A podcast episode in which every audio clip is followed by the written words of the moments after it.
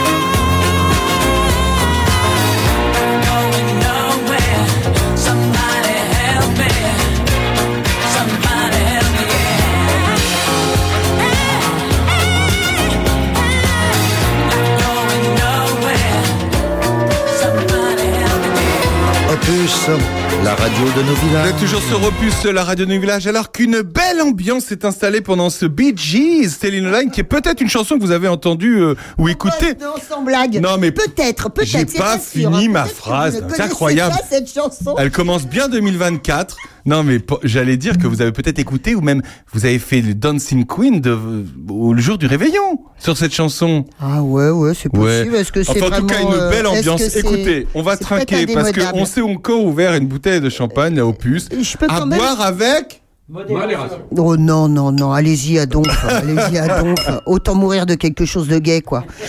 Merci. Euh, ok, il y a le, il y a le- eh, il y a l'Arcom qui va nous tomber dessus. Merci, euh, merci pour Opus.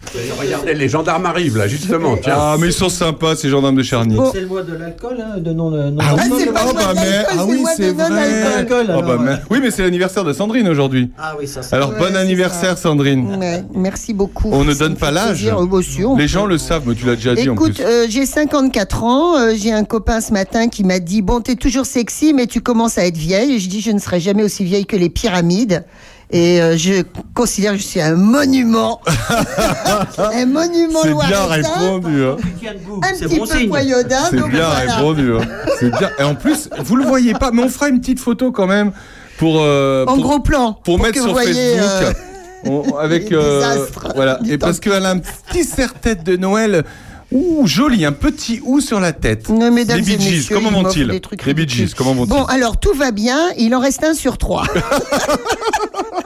c'est pas drôle Non, mais c'est pas bon. Par pas ailleurs, euh, non, c'est pas drôle parce que le premier qui est mort, alors ce sont des des Australiens, les Bee Gees à la base. hein. Euh, le premier qui est mort, Momo, le beau Momo.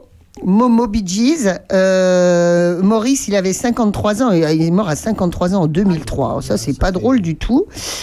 Et Robin, euh, c'était euh, il y a quand même déjà là, 10 ans ah oui également. Alors il reste Barry.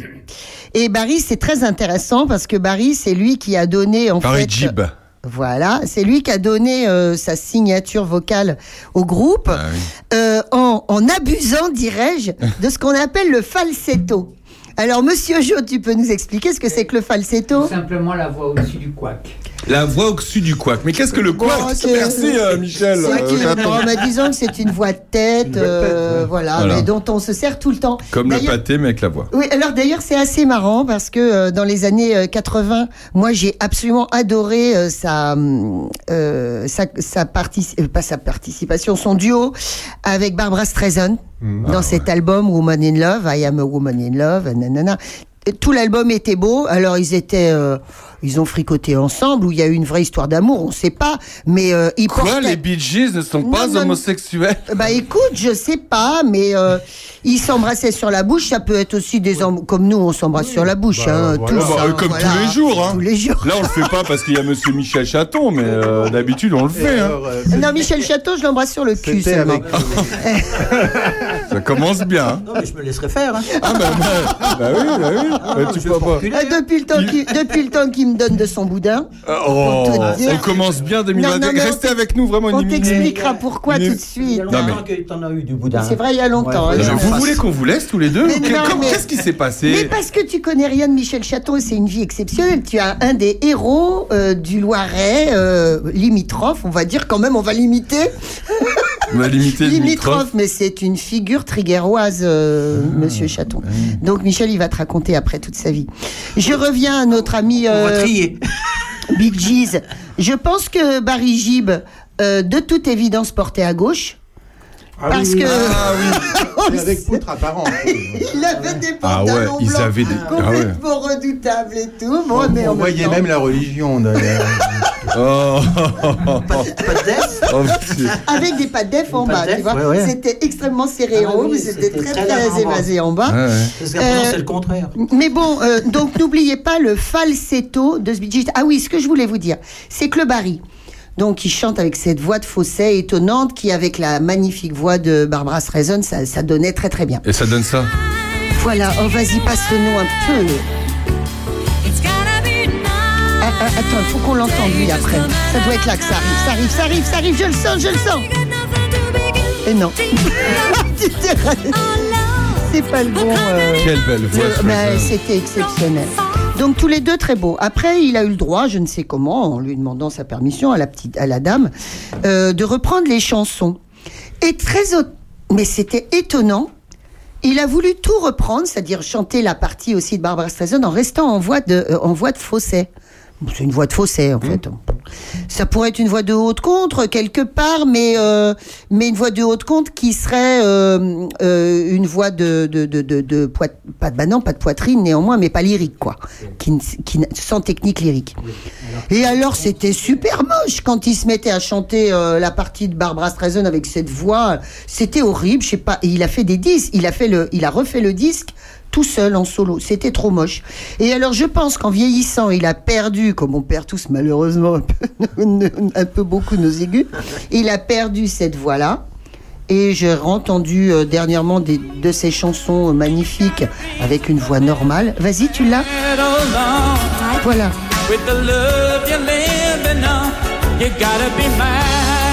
Alors là, il s'est- c'est vrai s'est calmé dans l'album.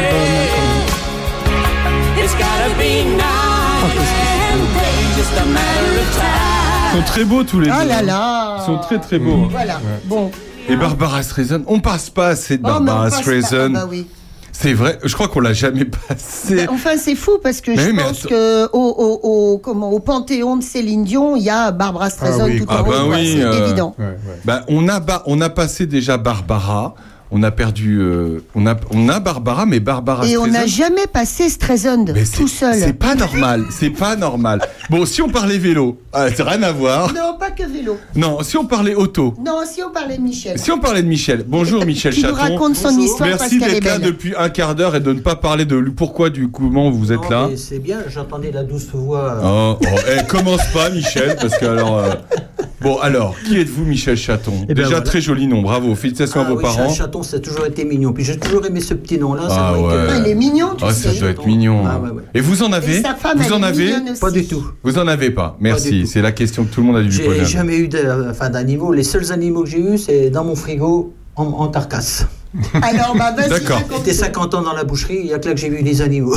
Ah, c'est vous étiez bouché Boucher, charcutier, traiteur. Ah, Où c'est que vous étiez? À Triguer. À Triguer. Magnifique. La Ah meilleure ouais. boucherie. Mais Ah oui, oui. Mais les gens, ils venaient de, de combien? De Châteaurenard. Combien de kilomètres à la ronde, sans déconner? Ah bah ça venait, oui, de, ça venait Ouais. de loin. hein. Et résultat, c'était la boucherie d'Alain c'était la Delon. boucherie de monsieur. Et alors, c'était comment cette vie de charcutier euh, de- Bon, c'était D'Alain très, Delon. très- avec, avec Delon, la, la vie de charcutier était très plaisante déjà, Ouais. mais avec Delon, très bien. Moi, j'ai jamais. Alors on de- parlera de Delon après parce que justement ça lui. changera. Nous on va vous parler du côté de Delon, vraiment gastronome. Voilà. Tandis que dans les médias en ce moment on a le côté euh, affaires. Ouais, Mais alors comment vous avez commencé dans, dans le milieu de, de la viande? De la boucherie? Oui, Bah, disons qu'à 10 ans, je voulais être boucher. c'est pas, Ah c'est ouais. incroyable. Ah, je voulais être boucher, je voulais- et puis maman me disait, oh tu sais, ça va être dur, la main dans l'eau froide et tout ça. Et puis j'ai jamais eu une Mais qui vous a donné envie d'être bouché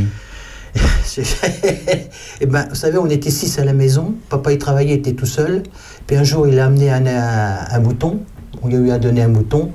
Puis il fallait bien qu'il tue pour euh, qu'on Ah ouais. puisse manger, comme dit Resto. Et puis depuis ce jour-là, ça m'a toujours. euh, C'est incroyable. Donc c'est c'est- c'est à ce moment-là précis que, ouais, ouais, que ça vous... ah, ben, je c'est un métier que je J'étais le seul avec lui en train de le dépouiller, de, de le vider et tout. Quand le travail manuel. Quand tu étais petit, tu vivais euh, à la gare de À la Chuel gare de cheval. Ah, dans la même maison Dans la même maison. Oh, mais sa maman, elle vit toujours à la gare de Chuel. Voilà. Je passe devant chez elle Et je euh, suis à chaque là-bas. fois que je viens Vous ici. êtes né dans la gare de à Chuel. la gare de. De Triguer. En avance ou en retard Je ne sais rien. je sais que j'ai dû naître à une bonne heure parce que j'avais toujours euh, envie de manger. Alors euh, c'était autour de midi ou. Parle-nous de ton boudin parce que ça fait. Ça a ah, été le boudin, oui, bah, je faisais du boudin. Parle-nous de ton boudin. Ah, c'est On bon. commence bien boudin vraiment à la 2024. traditionnelle, comme on faisait, euh, comme on faisait dans le temps, euh, du vrai boudin. Avec des gros chaudrons comme Et ça. tous les Parce qu'il y a du faux boudin maintenant bah, vous savez, avec du sang fluolisé, des oignons en boîte, euh, vous savez, euh, des Ah, boyaux ouais. artificiels, euh, on appelle pour ça du vrai boudin. Enfin, pour moi, non, euh, chacun fait ce qu'il Ouais. veut, mais vous savez que le persil déshydraté, euh, le, thym, le thym séché, euh, Ah. non, c'est. Alors, et, à comment on fait quand on arrive chez le boucher ou sur le marché pour savoir si c'est du vrai boudin ou pas alors Bah, déjà, il faut le goûter soi-même.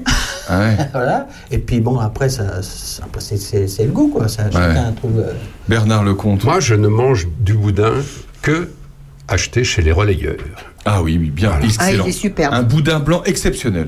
Non, et le boudin noir aussi. Le noir aussi. Ouais, les, le deux, aussi. les deux sont très bien. Le noir aussi. Bah, le noir et le noir et le blanc. tu verras. Quelle est la différence entre le boudin blanc et le boudin Ah noir bah, Ça n'a rien à voir. rien à voir. Ben, Mais C'est Voilà. pour ça que je vous pose la question. Ça n'a rien Michel. à voir. Le boudin noir, bon, c'est du sang, du sang, de l'oignon et un peu de gras. Tandis que le boudin blanc, ben, c'est du lait, c'est maigre, du maigre de porc et puis du gras.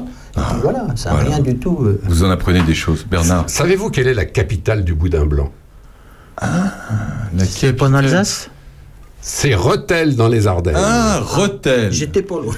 Rethel. Et oui, quand on passe à Rethel, parce que moi je suis né dans les Ardennes il y a un certain temps déjà. C'est pas vrai. Et donc j'ai souvent, quand je descendais des Ardennes vers Paris et retour, je passais par Rethel. Et à chaque fois, on pensait au boudin blanc. Et à chaque fois, on se dit, bah tiens, au fond, quelle heure il est? Il est midi et demi, on s'arrête et on mange un boudin Ah, blanc. tu m'étonnes. Voilà. pour le boudin blanc. C'est comme ça Voilà. que je sais que Rethel est la capitale mondiale du, Mondial. du boudin blanc. Mondial. Alors vous avez fait ça 40 ans.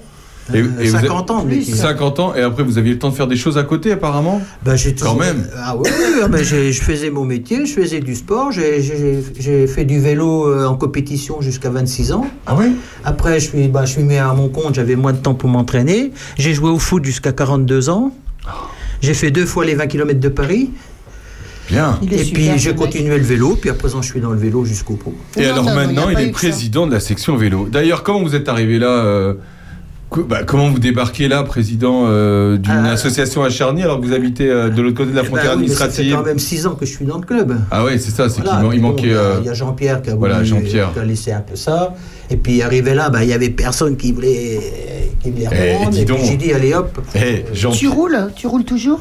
Ah bah oui, beaucoup, beaucoup. hein. Et juste au 150, passage- Quand il fait beau, 150, 180 la semaine. Oh la vache. Ah oui Malgré 180 km la semaine, ouais. Oh là deux ou trois étapes. Malgré que je sors d'un triple pontage cardiaque. Ah ouais, alors ça, Ouais, c'est-. Qu'est-ce qui vous est arrivé? Ben, en faisant du vélo, là, en montant la côte de. Comment ça s'appelle, la Charny, la, la Des- Haute-Cave. des- des- Ah bon? Ça m'a pris hein, dans, dans, en montant et hop. Bah, Il faut dire que ça monte. hein. Oh, bah, faut dire qu'elle Ah, est folle. On la a l'impression que c'est un mur, ce Et truc. puis arrivé en haut, ben, ah, j'avais du mal à respirer. Ah Euh, bon, j'ai repris mes esprits et puis ça a été. Après, on a continué jusqu'à Douchy.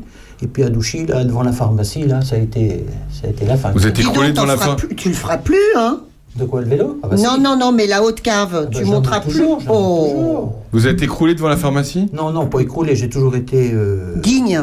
con-. Non mais, je veux dire, faire un malaise devant une pharmacie, c'est quand même bien Eh joué. ben, C'est- oui. presque là que c'est presque là qu'ils m'ont sauvé un peu parce Ah que oui? le, pharmacien il était il venait d'ouvrir son magasin il m'a pris l'attention il m'a pris l'attention les deux bras il m'a dit oh là là hôpital euh, t'as Il y avait un beaucoup? problème de cœur Enfin, il m'a Ah ouais. juste dit ça problème de cœur Ah ouais. On a pris la voiture et hop Montargis et hop, Montargis euh, Orléans Orléans Paris. On peut dire que vous revenez de loin quand même. bah oui six semaines d'hôpital Ah oui, de Paris. C'est ta, femme qui t'a emmené ouais Ouais, euh, euh, Bonjour. Voilà, j'ai dit. Mais c'est pour ça que moi, la Haute-Cave, je la monte même pas en voiture. Ouais, mais oui, mais moi, elle me fait peur la fois où je l'ai prise. C'est vrai euh, qu'elle a fait Je peur. me elle disais, c'est pas possible. On- Non, J'avais bah, l'impression d'être sur un disons que j'ai eu, la, cirque. j'ai eu la chance et que j'ai fait beaucoup de sport toute ma vie alors Ouais. ça a beaucoup aidé ça Et au je passage, pas, je juste pas. la parenthèse, tout à l'heure, vous disiez que Jean-Pierre Rognon était, euh, était président de la section vélo. Qu'est-ce qu'il faisait, Jean-Pierre, comme métier? T'es charcutier Non, mais c'est quand même incroyable C'est la succession des charcutiers traiteurs qui tiennent le vélo à Charny. Hein. On reste un peu sur la bidoche, Merci, madame. s'il te Oui, plaît. merci. Dis-moi, euh, parce qu'on en a parlé souvent, euh, c'est quoi la différence entre un vrai boucher et un faux boucher? Ah Ah. ah C'est-à-dire, c'est quoi la... Je vais peut-être me faire des Mais tu ennemis, mais c'est pas grave. Attention Je Il va perdre des amis dans Parce un que instant. moi, je Non, partage non, ton non, opinion. Non, non, je vais vous dire, un vrai boucher, c'est le boucher qui. Bon, aujourd'hui, on fait plus l'abattoir parce que bon, c'est fini. Mais un vrai boucher, c'est celui qui va dans, dans, un, dans un abattoir où c'est qu'il y a des carcasses, qui choisit sa carcasse, qui choisit sa viande, et puis une fois arrivé chez lui, qui la découpe entièrement. De la tête à, on dit, de la tête à la queue, il des os, il dépluche, il fait ses roast beef, ses beefsteaks et tout ça. Tandis qu'un faux boucher, moi je vais vous le dire parce que ça, ça, ça mérite aussi. Euh, un faux boucher, on achète la viande sous, sous, sous cellophane, Sous on enlève le plastique, on épluche ça, et voilà, madame, vous avez un roast beef, vous avez un beefsteak. C'est beaucoup, ça Bon, c'est pour mal. C'est c'est un peu, euh, je me permets, hein, mais on, on le sait, mais Ouais. c'est un peu comme le boulanger qui fait pas son croissant. Alors c'est pareil. Ça, c'est exactement la même chose. Michel, toi, en plus, tu as ton CAP de tueur. Peur, ouais. Ouais. Eh ouais, tu connaissais toi un mec qui a Ouais, ouais, c'est un ça se passait comme ça. C'est marqué- un c'est marqué tueur, tueur abatteur et après un CAP d'étalage. CAP tueur abatteur. Ça s'appelait comme ça. Vous l'avez affiché dans votre salon Non, je ne pas. Il Non, faudrait. mais euh, si tu veux, c'était un vrai. Et Mais non, mais dans ma boutique, il y avait, j'avais un merlin anglais, j'avais un matador, j'avais des, des ustensiles d'abattoir qui étaient Ah ouais. exposés dans mon magasin. Arrête, explique ce que c'est que le matador. Le petit doit pas savoir ce que Ah, c'est. le matador, c'est le pistolet euh, c'est qu'on met sur le crâne sur du bœuf et Ouais. tape le truc. Mais il y avait le merlin anglais avant le matador. Ça me donne envie de passer une chanson encore. Ah sur non, non, mais euh, pour dire. Non, mais le Ouais. anglais, c'était les premiers, le premier truc où c'est qu'on assommait le bœuf et après il y avait un côté où c'est que c'était un- comme un pic et on lui mettait le pic dans la tête. Mais néanmoins, surtout, tu disais aussi que tu allais choisir tes bêtes dans les champs. Euh, tu- non, je n'ai pas fait ça. Non? Non, parce que c'était à cette époque-là, c'était fini, euh, les D'accord. ça se terminait. Jean-François je- Oui, moi je vois qu'il y a un rapport direct entre le vélo et la boucherie. Lequel? Ben, c'est le boudin. Ah bah oui, le boudin. Évidemment. Ah Bah, évidemment. C'est bien, c'est bien. Vous, et- chez, et- vous, et- vous, et- chez vous qui n'avez pas compris cette blague, explication. Ouais, explication, parce que les boudins, on sait plus ce que c'est. C'est quoi un boudin de Enfin, vélo n'importe quelle personne ayant suivi le Tour de France se rappelle qu'à l'époque de Robic, Oui. les, Ouais, les- c'est-à-dire les- tout le monde. les chambres à air, Non, les, les chambres à air de secours, Ils les mettaient en 8 on les mettait en 8 dans le dos. Enfin, Voilà. Bah, évidemment. Et, et comment ils font maintenant? C'est incroyable euh, le, le Tour de France. Ah, bah, ça passionne les Français. Hein, de voir les beaux décors et tout. Ma grand-mère, elle adore. Elle aime pas le vélo, elle aime les décors. Ouais, ouais. Mais bon, c'est vrai que le Tour de France, Ça a changé Ça a tout changé. hein. C'est la Formule 1 du, comme la Formule 1. C'est la Formule 1 du vélo, hein, le Tour de Ouais. France. hein. Quand ils sortent un, je sais pas, les premiers freins à disque, hein, c'était eux qui les avaient. Après, on les avait tous. Ouais, mais maintenant ils vont un peu plus vite, donc faut que ça freine quand même. oh, ils vont plus vite, mais ils, vont- ils font moins longtemps du vélo aussi. Ah bon? Bah, vous avez, euh, comment Poulidor, il avait du vélo jusqu'à 42 ans. Ah. Aujourd'hui, allez, allez voir un, un qui a fait du vélo jusqu'à 40 ans aujourd'hui. Ah ouais. C'est fini. Hein. Bon, bah dis donc. Bah, il faisait, Ils sont lessivés. dans le temps, il faisait des moyennes de 30, 35, 36. Aujourd'hui, ils font des moyennes de 45, 46. euh, enfin, le coup du boudin, c'était marrant, quoi. Excu- Oui, Excusez-moi du pneu. Oh Oh, c'est bien, hein, c'est Écoutez, écoutez, 2024, Laurent hein. Ruquier a, a vraiment a du souci à se faire. Vraiment, vraiment. Les grosses têtes, euh, c'est à vous. On se retrouve dans un instant après une très très belle chanson de Laurent Voulzy parce que lui, c'est vrai qu'on le passe pas assez. Il a le cœur grenadine. Il est comme Sandrine Manteau. C'est un peu cucu, la Mais praline, oui, ça, c'est mais cucu, mais on aime bien. Soyons cucu en 2024. Voilà, elle, elle nous expliquera comment, comment va Laurent Voulzy? Mais comment va-t-il? Il est vivant, lui. À tout de suite.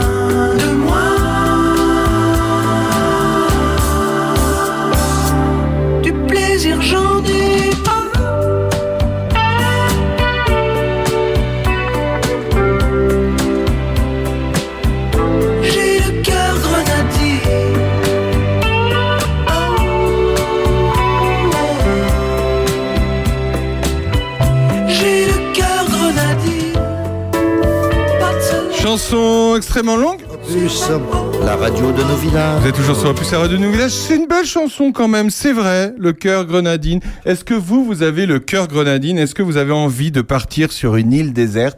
Car je crois qu'il ne parle pas de la grenadine sirop, mais de la grenadine île, non? Si je ne m'abuse. Ouais, sans doute. Je crois, hein Évidemment. C'est comme Belle-Île en mer, machin truc. Voilà. Merci Bernard Lecomte, toi qui suis ce qu'on dit. On était en train de parler, on était en train de parler et de boire aussi, pour tout vous dire, avec modération. On était en train de parler d'Alain Delon. Vous savez, vous attendez vous chez vous tout ce qui se passe depuis- sur Alain Delon depuis euh, des jours et des jours, enfin des quelques jours. Mais nous ici, on le connaît très bien. Pourquoi? Parce qu'il a sa grande baraque à quelques Non, kilomètres de chez nous. Sa très belle demeure, imaginez, imaginez l'ampleur que qu'il y a et que demain ça va être sur le marché de Charny. On va ne parler que de ça. Qu'est-ce qui se passe avec Alain Delon en ce moment? Qui veut prendre la parole? Michel, vous l'avez bien, vous l'avez connu Michel ou pas? Euh, oui, je l'ai Michel connu- Chaton. Je l'ai connu en tant que client. Je l'ai eu Ah. en client pendant vingt- une vingtaine d'années. Alors qu'est-ce qu'il a acheté comme Oh, ben, euh, il achetait comme les autres. hein. Il rentrait dans mon magasin et il demandait un beefsteak. Il avait le même beefsteak que les autres. Il Bon, n'avait rien de ouais, spécial. ouais. Non, non, non. Il était très, simple très sympa. Enfin, très il sympa. était, il est pas mort. Attention. Non, non, Euh, il, il était, enfin, moi, de, de mon temps, il était très sympa. Et... Non, non, puis j'ai même eu euh, une fois, euh, bah, justement, qui va se rapprocher au vélo. Puisque euh, un jour, je partais en vacances dans le sud, comme j'avais droit à des vacances comme tout le monde, malgré qu'il y en a que ça leur plaisait pas, mais c'est pas Ah, grave. les commerçants Ah, Vous bah fermez Bah Ah oui, on part en vacances. Comment on va faire pour manger Bah, Mais voilà. Oui, c'est vrai. Mais je revenais, ils étaient toujours là. hein. Bah bien sûr, le même cas, le même cas. Merci Michel. Je- on vit la même chose. Voilà. Et puis il, me- il me dit tiens, il dit est-ce que ça vous intéresse Euh, Il dit parce qu'il y avait l'émission de Patrick Sabatier où c'est qu'ils y avaient offert le vélo de Greg Lemon. Ah. Vous savez, il dit bon, il y a pas mal d'années. Et un jour, il vient à la boutique et puis il me dit Vous faites du vélo, vous? Ah, ben je dis oui. Puis je dis Je pars en vacances justement pour en faire. Il me dit Attendez. Je dis Je vais vous amener un vélo. Tu te rends compte? Et il m'a amené le vélo de Greg Lemon, qui a fait le Tour de France 89, Non, même qu'il avait gagné même. Ah ouais. Voilà. Et puis quand je suis revenu de vacances avec le vélo, j'ai dit bah, Vous pouvez le reprendre. Il m'a dit Il vous va? Ben, J'ai dit Oui. Ben, il me dit Vous le gardez. Ah, C'est super. Voilà. C'est pour ça que moi, je peux pas dire que de long. euh, voilà. Non, mais qu'est-ce qui se passe en ce moment? C'est quoi cette histoire là Ce qui... Bernard, tu peux nous résumer la situation T'as travaillé je, je ça, sais toi, que Bernard non, mais il a pas travaillé, mais il a suivi les médias parce que Alors, moi, je vais vous dire- jours, les médias sont il y a l'os à gratter hein. Moi, je vais vous dire comment, quel a été mon premier échange avec Alain Delon. Quand j'étais journaliste, je l'ai connu à ce moment-là, je suis allé à Douchy, je connais la maison, etc. Mais quand je l'ai connu, c'était à la terrasse d'un café à Paris, on était en train de monter un truc autour d'un film, et euh, on avait besoin d'aller chercher des photos. Et je, lui- dis, mais euh, cher Alain, euh, si, si je peux me permettre, moi j'habite à Charny, donc je je vais chercher les photos à Douchy sans problème. Il me dit Ah, t'es de Charny, toi? Et, mais, mais, tu vas chez Picot mais je dis, mais évidemment que je vais chez Picot. Mais alors, on va chez Picot. C'est c'est Michel Picot, Michel que tout le monde connaît, oui. évidemment. Non, à non, moi je Charny. connais pas. Michel Picot, qui était le grand droguiste de Charny. à la place de la pharmacie actuelle. euh, voilà, c'était le magasin de Charny, Michel. Et, euh, et, et- et c'était drôle parce que Delon connaissait quelqu'un à Charny, c'était Michel Picot. Et donc il y avait cette espèce de d'étonnement d'enfant, enfantin, en disant mais ah mais mais alors tu vas chez Picot Ben oui, je vais chez Picot. Voilà. Dis donc, Michel, il était, mais il était très mignon avec les gens du coin. Il, il allait régulièrement euh, au, à l'auberge du, ch- du Cheval Blanc. Attention, hein, de, de Douchy. de hein. Douchy, oui. Oui, oui, il Hein était toujours là-bas. Ouais. mais Moi, je sais que non, non, il était avec tout le monde. euh, Et au Douchy-Soir aussi. Oui, oui, c'était au Douchy soit là. Bernard. Mais Ce qui, est, ce qui est fou dans cette histoire de long, euh, c'est que ça dépasse complètement le, personnage. Et écoutez-moi, on est samedi matin. Est-ce que vous vous rappelez qu'hier, il y a eu deux grandes séquences à la télévision? La première séquence, c'était à 9h, quand on a vu Anthony Delon. Euh, Pro. Chez Pro, G- mais alors gâcher complètement toute la légende de Delon. Pour moi, Delon, c'est la star des stars. Ouais. C'est le type qui incarnait la France comme Brigitte Bardot incarnait la France. C'était à ce niveau-là. C'est magnifique les films de Delon, le souvenir de Delon. Tout ça, on a ça en tête, nous les vieux. Ils ressortent le rappelait. samouraï, là. Mais oui, et puis je sais pas, on a tous Restauré. adoré la piscine. Enfin bon. Et Delon, c'est le top du top du top. On peut pas faire plus, plus grand, plus plus fou, plus irréel. Et il y a son fils qui vient là, euh, euh, faisant un procès à sa demi-sœur, qui veut le pognon pour le demi-frère, qui veut virer l'ancienne compagne parce qu'on l'aime pas, etc. Je me dis, mais est-ce que c'est possible de faire autant de, de, de caca, de bouillasse, Ah ouais. quelque chose d'aussi... euh, mais c'est du vomi, c'est terrifiant, alors qu'on est au top du top dans l'histoire du cinéma et de l'image de la Bravo. France. Et là, on est au cœur du trou du cul du, du, du, du caca. C'est invraisemblable comme ces enfants, enfin notamment Anthony, j'ai l'impression, mais je veux pas non plus m'avancer, ont vraiment alors mais gâché tout ça. Aujourd'hui, quand on allume la télé, hier c'était frappant, on allume la télé, on parle de Delon, et c'est des histoires de Oh. pognon, de saloperies, de trucs, de trahison, c'est invraisemblable. Une heure après, je parle toujours d'hier, vendredi, une heure après, hommage à Jacques Delors. Et alors là, d'un seul coup, la France, qui reçoit tous les présidents de la communauté européenne, tous les présidents d'Europe sont là pour rendre hommage avec Macron, avec tous les grands de ce monde, à un type qui a été le président de l'Europe, un président que tout le monde aimait, alors qu'en politique, en général, on s'aime pas trop. Jacques Delors a laissé une image incroyablement positive, et il y a eu cette espèce de moment, une, une suspension, quand d'un seul coup, à la fin, le cercueil de Jacques Delors a quitté les Invalides sous les notes de la chanson de jazz qu'il préférait le plus. Pardon, j'ai oublié le titre, mais c'était tellement émouvant. Et voyez ce qu'on est, nous les Français. Voyez le contraste quand il s'agit de parler de nos grands hommes. Il y a le caca autour de Delon et l'immense grandeur ou- solennelle autour de Jacques Delors. Hier, franchement, on a touché les deux bouts. C'est bien, bien résumé.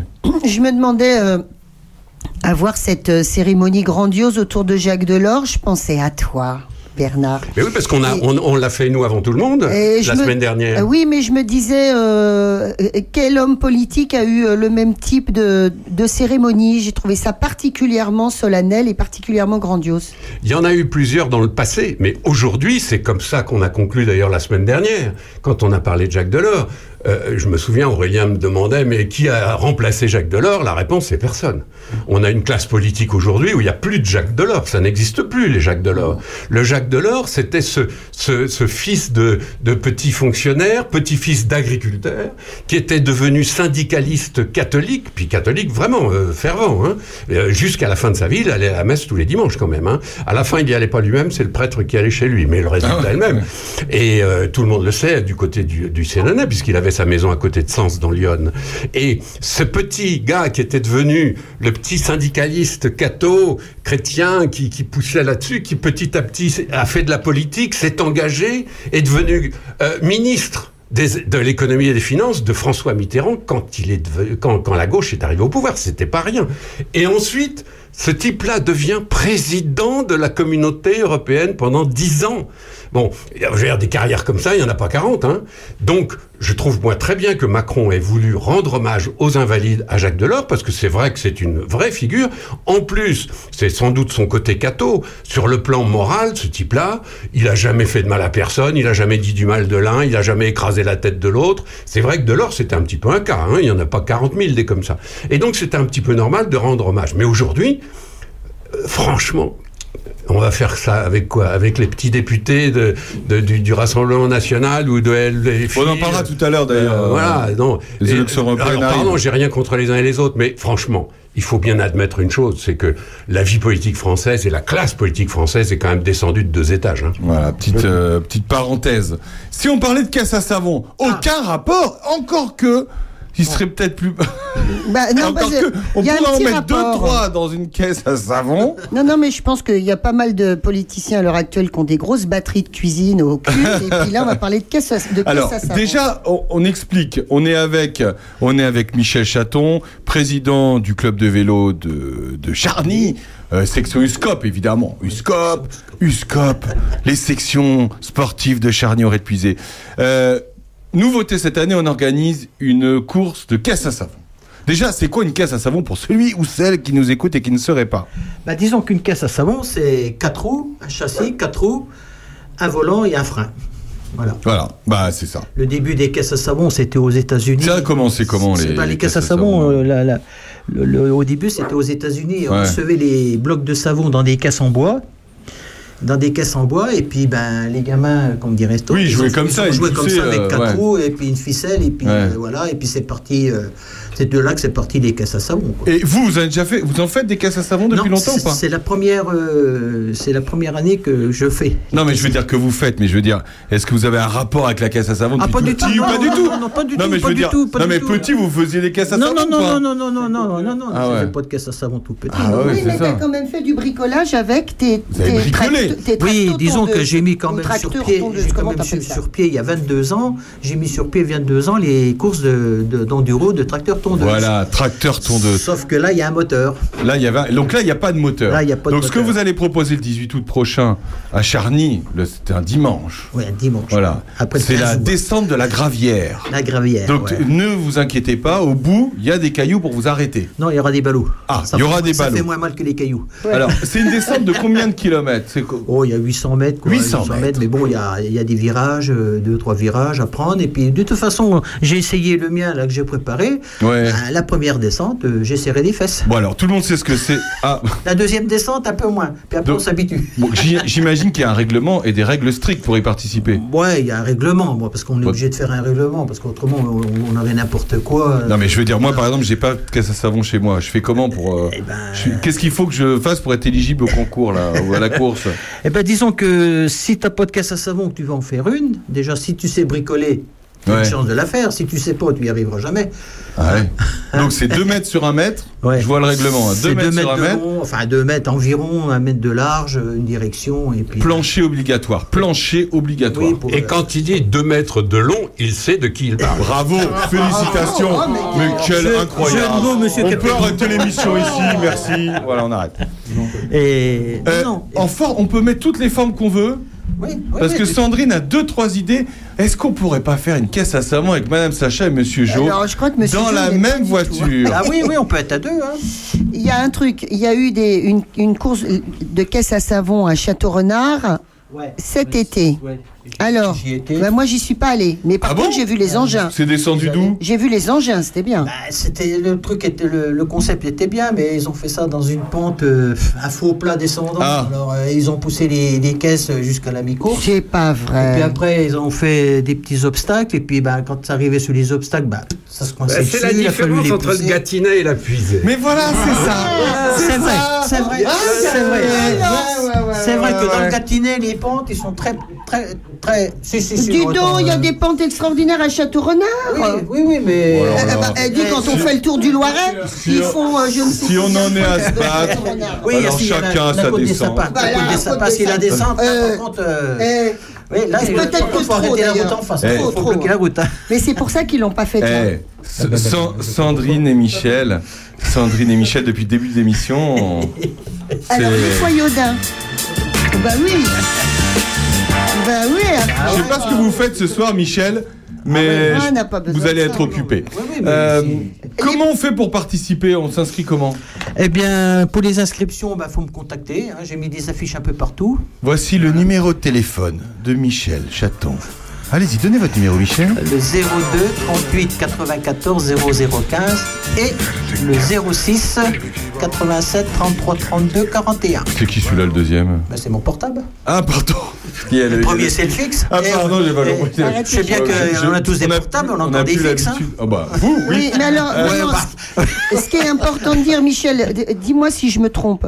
La caisse à savon, il faut qu'elle soit inventive, il faut qu'elle soit créative, Ah, il faut qu'elle oui, soit bah oui, rigolote. bah oui, faut il faut qu'elle la- représente. Mais nous, ça va être la forme d'un micro, par exemple, c'est ça? Il faut qu'elle représente au moins quelque chose. c'est une association, qu'elle représente au moins une association. Voilà. C'est- c'est- là, ben, justement, ce que je voudrais, c'est que, ben, comme il y a 14 communes euh, au niveau de Charny, Ouais. associées- enfin des communes, ben, si chaque commune représenterait sa commune sur une caisse à savon. hein, Ah, ben, nous, 14 villages, vous voulez dire, ouais, de la commune 14 de 14 villages, ouais. Ah oui, ça serait rigolo. Ah, Bah, sens nous, on n'a pas d'église à Prunois, alors elle peut être en forme d'église, du coup. Ouais, la mais ça savon. représentatif, ça peut être représentatif par chaque village. Madame Sacha et Monsieur Jo, euh, un violoncelle. Oui, Hein, bah, oui, Non, non, mais on peut faire des trucs très très un gros rigolos. tambour et on les met tous les deux dedans. et Mais euh, parce que vraiment, euh, vraiment, ce qui est important, c'est il y a aussi dans, dans euh, qui va gagner.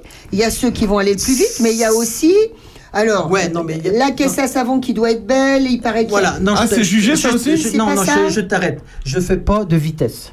Non, tu fais pas de vitesse. Parce que si on pense, si on commence à rentrer dans des chronos, Ah c'est la course. euh, moi je veux Donc c'est pas celui qui va le plus vite. Et puis Non, elle pourrait être dangereuse. Celui qui, sera- voilà, c'est Celui qui arrive au bout. Celui qui arrive au bout. Déjà. Et puis qui se fait plaisir. Et puis on va le Qui est re- resté et- vivant. Oui, oui, qui est casque obligatoire, hein, Ah vous oui, le oui, dites. mais d'ailleurs, vous dites casque de vélo dans le règlement, ça m'a Bah un peu oui. surpris. Eh ben, un De casque- moto, bah de moto, ce serait mieux, non Mais un De casque- vélo Eh ben, nous pouvons mettre un casque de vélo, un casque de Un ski. casque de vélo, Et, c'est et- et- et un vélo, hein, les gars qui font du Tour de France, ils ont des casques. Oui, il avait des casques qui, à combien qui descendent d'une montagne? Oh, vous me posez des questions. À 100 km heure. 100 km heure Alors, vous voyez qu'un C'est casque, dangereux, un ces casque de vélo à 100 km heure, c'est acceptable. Ah donc en caisse à savon, c'est Bon, bon. en casse à savon, ça va. Bon 20 alors, heures. on sera jugé sur quoi?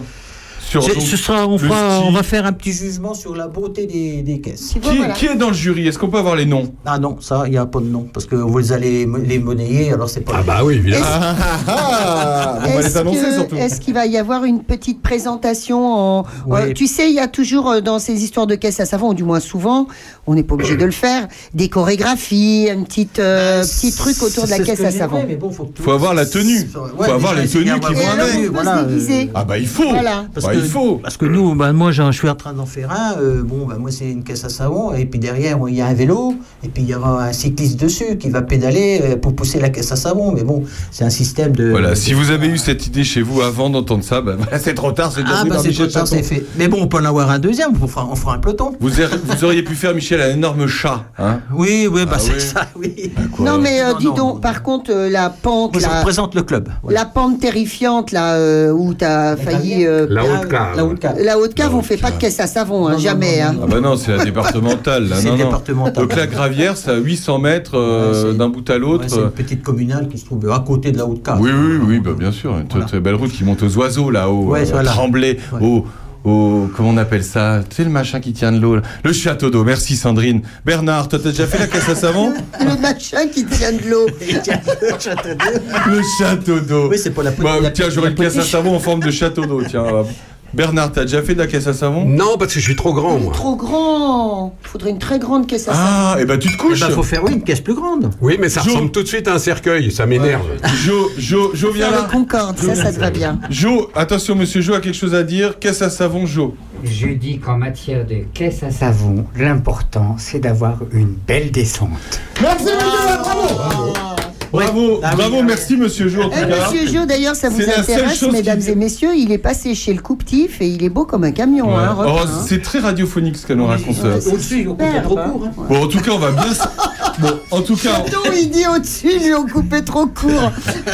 il est Ça, c'est chauve. bien, c'est Il bien, est ça. chauve. Il est chauve. On va le garder comme euh, il va. Et ça va pas être assez grande cette table. Ah ouais, j'adore. Bon, caisse à savon, 18 août, euh, organisé Oui. par euh, le club de vélo USCOP de Charny. Oui. On s'inscrit, bon, on peut vous retrouver sur euh, Facebook Ouais, et surtout sur, euh, et puis chez sur les Internet. commerçants, vous allez au bar du Voilà. coin, il y a des inscriptions. Chez euh, les commerçants, il y a tout ce qu'il Mmh, faut, il y, a des, des- il y a des règlements, et puis celui qui veut me, me contacter, j'envoie le règlement, et puis voilà. Combien vous espérez de participants euh, Michel Ça, ça, c'est le néant. Un millier maximum. Ah, si j'en ai 50, ça serait beau. 50 Bah ouais. C'est beaucoup, non 50 C'est formidable, Non, non, ça, c'est quand bien. même, non Et un ordre de regardez, passage regardez ca- les 14 communes, les associations. à Chardonnay- Commune déléguée, attention. À hein, Chardonnay, faites- ils sont combien d'associations? Une, une vingtaine d'associations à Chardonnay Ah, il y a plus que Tu ça mettre- On a 80 associations Oh là là Tu vas commencer à mettre tes affiches Ouais. Les affiches de. Bah, Il en a déjà mis, il en a déjà mis Ça y est. Ouais. Ah, c'est bien. Que les gens puissent. euh, Ouais. Et. Michel, ça commence à quelle heure le dimanche là Eh ben, on va essayer de faire une prestation le matin, Ouais. de 10h, autour de 10h. Parce que c'est le marché, faut pas trop tôt. Hein.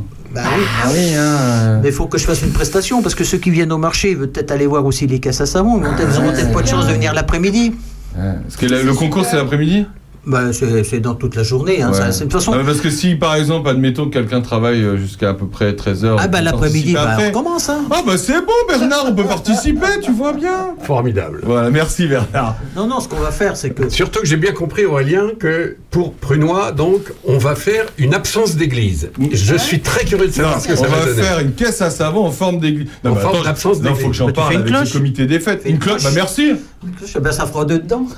Non mais alors lui, euh, tu me rappelles, c'est toi qui voulais Bah, l'inviter. Non, c'est moi qui il l'ai est insolent. C'est vrai. Bon, merci beaucoup Michel Chateau en tout cas.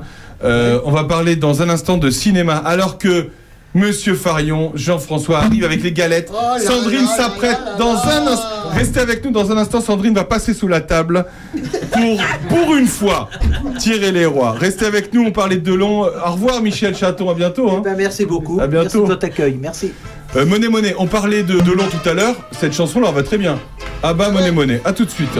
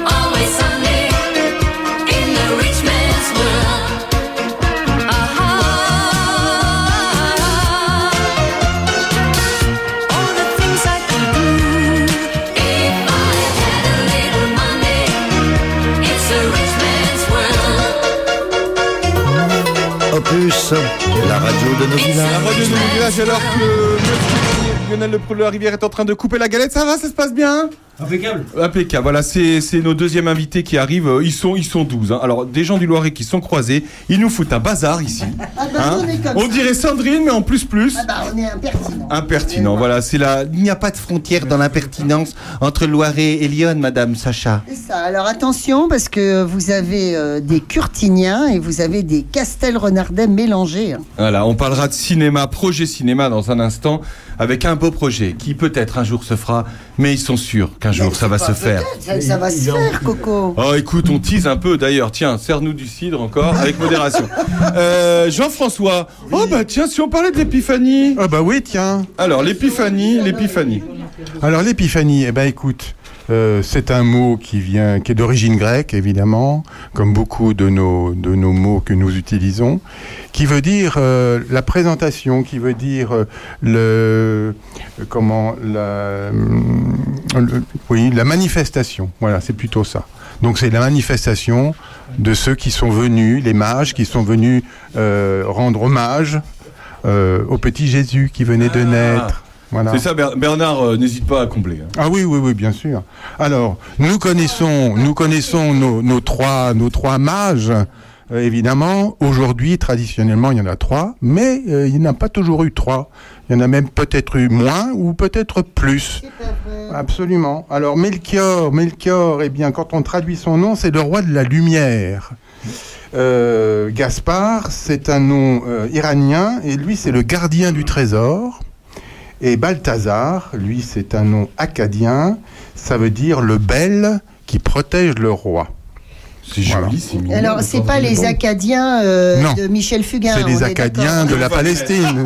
On va le mettre juste après. C'est les Acadiens de la Palestine. Alors effectivement, euh, il y en aurait eu d'autres. Il y en a un qui s'appelait, mais ça, évidemment. Alors, en plus, concernant ces rois mages, euh, le fait qu'ils aient existé n'est absolument pas une preuve de rien du tout. Euh, c'est une tradition. On veut. Alors, autour de la naissance de Jésus, il y a eu des bergers, ça c'est sûr et certain, mais des mages qui sont venus, ça c'est encore autre chose. Surtout que quand on reprend euh, les religions païennes, c'est-à-dire les, les- les religions polythéistes, euh, il y avait euh, déjà des rois, des mages, des, des présentations, enfin voilà, tout ça c'est- repris d'avant. pardon. Je vois un, un doigt qui se lève. Bernard Lecomte. Il y a quand même une chose qui a un fondement historique dans cette histoire. Tout le reste tient évidemment de la tradition, des récits de l'époque. Il y a un grand euh, philosophe qui s'appelait Origène, qui a raconté tout ça. Mais surtout, les historiens d'aujourd'hui peuvent s'appuyer sur l'affaire de l'étoile. Car les rois mages, qui sont probablement des monarques syriens ou perses, euh, sont venus on le sait tous, enfin c'est comme ça, c'est la tradition, parce qu'ils ont suivi l'étoile qui allait à Bethléem. Or, les spécialistes... L'étoile chez là C'est ça, hein Les spécialistes, les astrologues, les astronomes euh, les plus les plus euh, capés se sont tous intéressés à cette étoile et ont- ils sont allés chercher justement si à l'époque à l'époque de la naissance de Jésus, il y avait effectivement une comète qui allait vers l'ouest. Et ils ont trouvé en effet une comète qui allait vers l'ouest. Alors le problème c'est que c'est pas exactement la même année. Bon. Mais euh, les fondements historiques de toutes ces traditions existent et sont de plus en plus euh, euh, affirmés par les savants. Et c'est toujours ce qui est toujours très intéressant, qu'on soit catho ou pas catho, qu'on croit ou ne croit pas, c'est pas le sujet. Mais c'est de constater que plus les savants avancent dans- en trouvant des trucs qui montrent qu'effectivement il y a eu une naissance, qu'effectivement il y a eu ceci, les- les- le massacre des, des innocents, la comète, les machins, etc. Plus on a de confirmation de cette histoire-là, et, moi, on- et moins on croit en Dieu. Et alors, euh, donc c'est uniquement Matthieu dans, dans ses évangiles qui nous parle des, des mages. Au début, ils sont pas rois. C'est pas lui qui. il parle pas de rois. Il parle pas des mages en disant il y en a trois. Euh, on a retenu une chose les trois cadeaux. Donc on a dit comme il y a trois cadeaux, bah il y aura trois mages. Mais en fin de compte, il y en avait certainement un autre qui s'appelait Artaban. Alors on l'a pas retenu parce que aujourd'hui fier Ah, comme parce qu'il a Artaban. d'une bagnole. alors non, bah alors ça tout de suite celui-là. Bon bref, non euh, Artaban, fier comme Artaban. Donc on a dit bon c'est pas un bon Ah mage, fier on, comme Artaban, on le garde pas. Et toi, tu crois que c'est Bartaba? Oui, Non. voilà. Bon, bah, tout de suite. Et alors, ce serait lui quand même, ce fameux Artaban, qui aurait euh, fait des calculs astronomiques et qui aurait dit il se passe quelque chose. Voilà. ouais. Bon. Et après, les autres ont, ont suivi. Alors, je vais vous parler d'un autre roi mage qui existe dans la littérature. C'est le roi Le mage. quatrième Le quatrième, c'est celui de Michel Tournier. Alors Michel Tournier, moi je l'ai rencontré, je l'ai connu, il habitait à Choiseul, et euh, on devait, parce que moi j'étais le photographe de McAvoy, on, McAvoy avec Michel Tournier devait faire des fresques sur les rois mages dans une petite chapelle de Choiseul, euh, chapelle qui avait appartenu, appartenu à une grande famille et, et dont la marquise de B, je ne dirai pas plus. Marquise de B.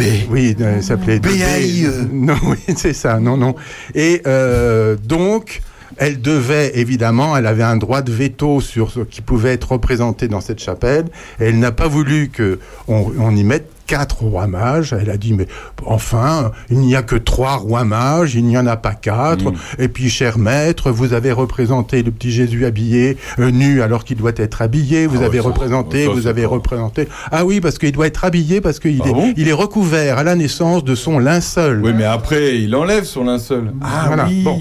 Alors, euh, donc les, les rois mages de, de, de Michel Tournier, ils ont des noms extraordinaires. Il y a Gaspard de Méréoé, il y a Balthazar de Nippur, il y a Melchior, qui lui est un prince dépossédé de son Et trône. le quatrième, c'est Et quoi le quatrième, c'est Taor de Mangalore. Ce vieux Taor. Ce vieux Ah. Taor, qui était un prince qui avait fait fortune dans le sucre. Et qui a été prisonnier des mines de sel de Sodome. Alors je sais pas ce qui lui est arrivé à Sodome. Enfin bon, Ah ça, bah c'est ouais, encore ouais, une autre ça- histoire. Nous en parlerons après. Alors euh, bon, euh, voilà. Donc c'est pour dire que Oui. euh, cette euh, Madame la marquise de machin, B. euh, oui, J'espère euh, que tout va très bien. euh, je pense. J'espère que tout va très bien. Oui, vous, Madame la Marquise, bien sûr. Euh, a fait qu'on n'a pas pu représenter ces, ces rois mages sur les murs de, de cette chapelle, tout simplement parce que la chapelle avait appartenu à sa famille euh, il y a des siècles. Enfin bon, Ah oui, non, faut Oh, pas ça déconner. non. faut pas déconner quand même. hein. va, Euh, surtout que sa grand-mère, elle était danseuse nue aussi. Hein, donc, hein, Et bon. elle était un peu quand même. euh, elle avait l'air hein, un peu frigide là. Alors maintenant, l'épiphanie, l'épiphanie, bah ça par contre, c'est une fête totalement chrétienne, le 6 janvier ou le 7 selon, enfin bon, c'est maintenant. C'est hein. marqué 7, c'est demain. Euh, non, c'est le 6. six, hein, je C'est le 6 Normalement, janvier. bah, sur le calendrier, c'est marqué 7. Non, non, non, c'est le 6. Ah bah, tu sais, j'ai le calendrier, tu veux que je vais te oui, mais peut-être, mais moi je m'en fiche, c'est le 6. qui- Voilà. C'est incroyable. On, on dirait un débat entre frangipane et, Et alors pomme. Et alors C'est pourtant très simple. C'est en général le 7 janvier, sauf quand c'est pas une, un jour férié. Et donc, Merci, pour qu'on puisse en célébrer cette fête, on a dit bah ça sera le 7, mais si le 7 tombe un mercredi, eh ben ça sera le 6 ou le Et si 8. 7 tombait un dimanche, ça serait un dimanche ou Eh pas ben du coup, ça serait le 7. Et Si Merci. ma tante avait des roues, C'est enfin donc, bref. c'est donc demain l'épiphanie, merci. Aujourd'hui, c'est l'anniversaire de Alors, Sandrine. ce n'est pas tout. L'épiphanie, qu'est-ce qu'on mange? On mange des galettes, là, comme on est en train de les manger. De les manger. Et les galettes, les galettes, c'est quoi? C'est rond et doré comme le soleil. C'est encore un moyen païen de fêter la lumière qui revient. Ah. Et Melchior, comme je vous l'ai dit tout à l'heure, c'est le, le roi de la lumière. Voilà. Et c'est même pas le disque d'or euh, qu'on retrouve. euh, C'est c'est dans- chez les. Égyptiens. Je- oui, non, enfin voilà. Donc tout ça, c'est un mélange euh, de plein de choses. Mais aujourd'hui, bah, ça nous permet de manger une galette et, Oui, je et de temps en temps de se casser une dent sur une fève. Mais oui, mais oui. Bernard, Voilà. un petit mot avant de passer euh, au quart d'heure de l'actu. J'ai tout dit. Merci, madame. Non, euh, mais ce qui est sympa dans cette histoire, c'est que on, on célèbre effectivement un moment d'histoire. C'est la tradition, c'est 2000 ans de tradition qui ont fait que on célèbre euh, euh, ces rois mages dans un pays qui s'appelle la Palestine. Et là, moi, je suis toujours fasciné par l'actualité de tout ça. Car rappelons quand même que ces rois mages, ces rois-là, ces types, ces, ces diplomates, venaient probablement de Perse. La Perse, c'est l'Iran. Voyez ce qui se passe en ce moment en Iran. que ces rois mages ont commencé en suivant leur étoile par aller voir le roi Hérode que le roi Hérode a dit qu'est-ce que vous foutez là? Les mecs ont dit ben on- il paraît que le, futur roi des Juifs est en train de naître quelque part dans votre coin.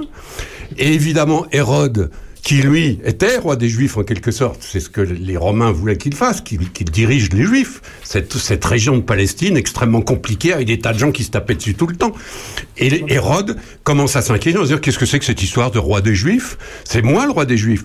Et c'est là que Hérode va laisser partir les rois mages, malins, et puis va décider d'assassiner tous les bébés de la région nés la semaine d'avant. C'est le fameux massacre des saints innocents.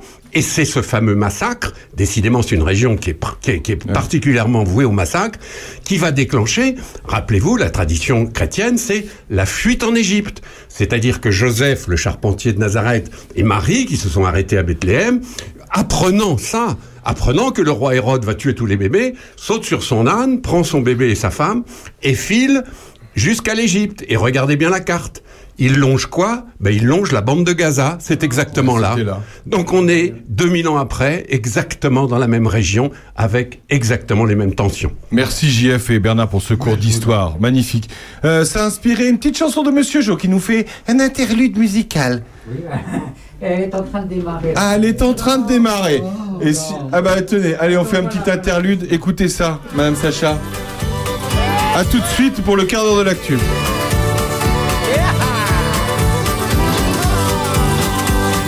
Il y a dans le sud de la Louisiane et dans un coin du Canada des tas de gars, des tas de femmes qui chantent dans la même Mais quand ils jouent de la musique, c'est celle de Rufus Thibaudot. Ils rêvent encore de l'Amérique qu'avait rêvé leur grand-papa qui pensait peu, qui pensait pas. Ah Tous les Acadiens, toutes les Acadiennes vont sauter, vont danser sur le violon. Sont américains et sont américaines. La faute à qui donc La faute à Napoléon.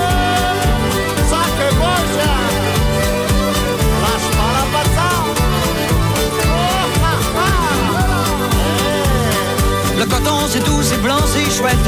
Pour se mettre de la crème sur les joues. Mais ceux qui en font la cueillette Finissent la journée sur les genoux. Alors le soir ils font de la musique Comme celle de Rufus Thibaudot. Pour oublier que l'Amérique C'est plus celle de leur grand-papa. Ça a bien changé depuis ce temps-là. Acadiens, toutes les Acadiennes Vont sauter, vont danser sur le violon Sont américains et elles sont américaines La faute à qui La faute à Napoléon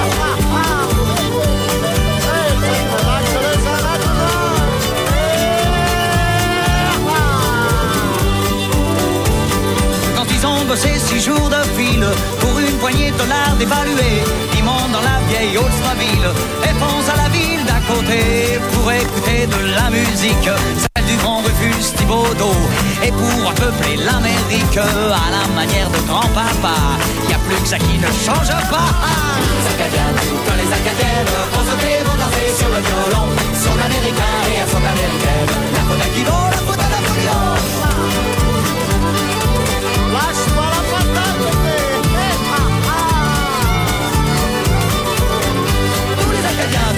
Sauter, vont danser sur le violon. Sont américains et elles sont américaines. La faute à qui donc La faute à Napoléon.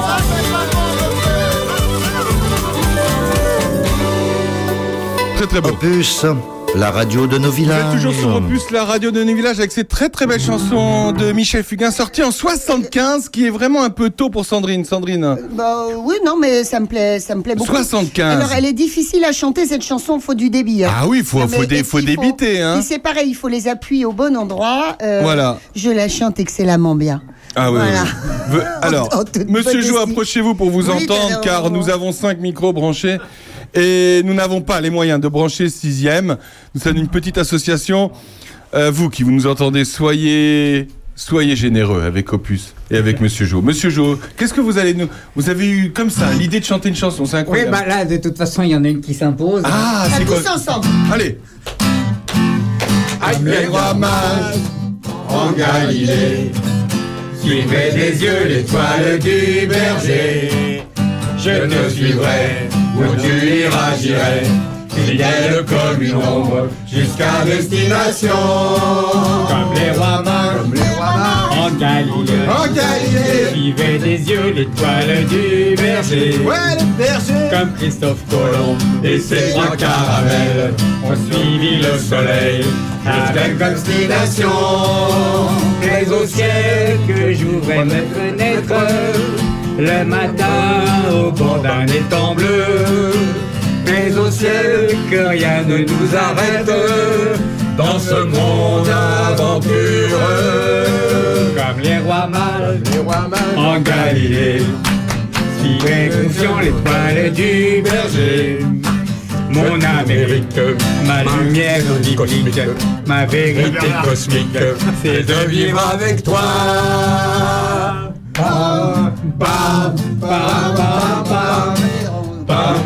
Bravo. Quelle ambiance. Quelle ambiance. Il y aurait ça, il y aurait cette ambiance-là dans les églises, il y aurait plus de monde dans les églises. Bravo Bernard qui connaît toute la chanson par cœur. Un jour, on fera un show avec Bernard et Monsieur Jo et Madame Sacha qui chantent en trio sur un... Oui, mais t'es pas au courant, mais on est en train de produire le truc. Euh, Bernard, tiens, toi qu'on parle de toi, on va parler d'année électorale. Bravo, monsieur Jean. Bra- bah, oh, bravo Jo. Bravo. Jo, un mot, un geste, il fait le reste. hein. C'est comme ça. Il a ça dans l'idée. Bernard, année électorale cette année, tiens. Bah, en fait, ça va être trois années euh, à la suite, pratiquement. euh, non, peut-être pas. pratiquement 25, ça va être le répit, et puis après, ça va y aller. Cette année, qu'est-ce qui se passe? Alors, C'est le quart d'heure de la Là, on va Bernard. être un peu sérieux deux minutes. Deux minutes. Euh, on a rarement vu une année avec des enjeux électoraux pareils. Dans, dans l'histoire récente, et probablement dans celle d'avant, on a rarement vu ça. Parce que cette année, il y a une dizaine d'élections présidentielles, législatives dans le monde qui ont des enjeux énormes. Alors moi, j'en ai sélectionné trois parce que c'est les trois qui nous, euh, qui, qui nous intéressent le plus. Euh, la première, c'est au mois de mars. Au mois de mars, il y a En une Russie. élection tout à fait étonnante, c'est l'élection en Russie. C'est une élection présidentielle, sauf que évidemment, la Russie, c'est pas un pays tout à fait comme les nôtres, c'est pas exactement une démocratie puisque euh, d'abord, on a les résultats avant. Puisque le On sait qui va gagner. oui, le, por- porte-parole du Kremlin l'a dit l'autre jour. Donc, ce sera Poutine. Je vous rassure, hein, si par hasard vous aviez un doute.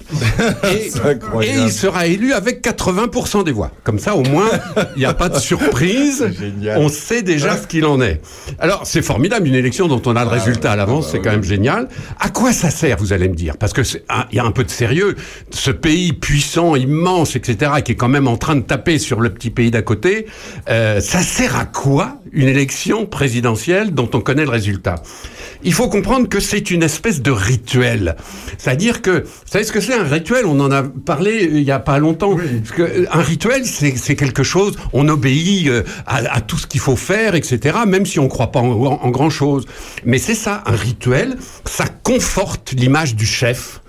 Et évidemment, pour conforter l'image du chef, il faut que le chef il gagne. Donc il faut des concurrents. Donc il y aura, il y aura des concurrents, il y aura d'autres candidats. C'est des figurants, c'est pas des Et c'est concurrents. exactement des figurants. Parce que si par hasard, un des concurrents, un des figurants se mettait à devenir, à vouloir vraiment être élu président de la Russie, il lui arriverait quand même des malheurs. Parce que, euh, rappelons-nous quand même, moi je l'avais très bien connu à l'époque, hein, quand j'étais journaliste, rappelez-vous un gars qui s'appelait Nemtsov, qui était un, un type formidable, qui venait de Nijni Novgorod, la, la fameuse ville qui s'appelait Gorky au temps du communisme.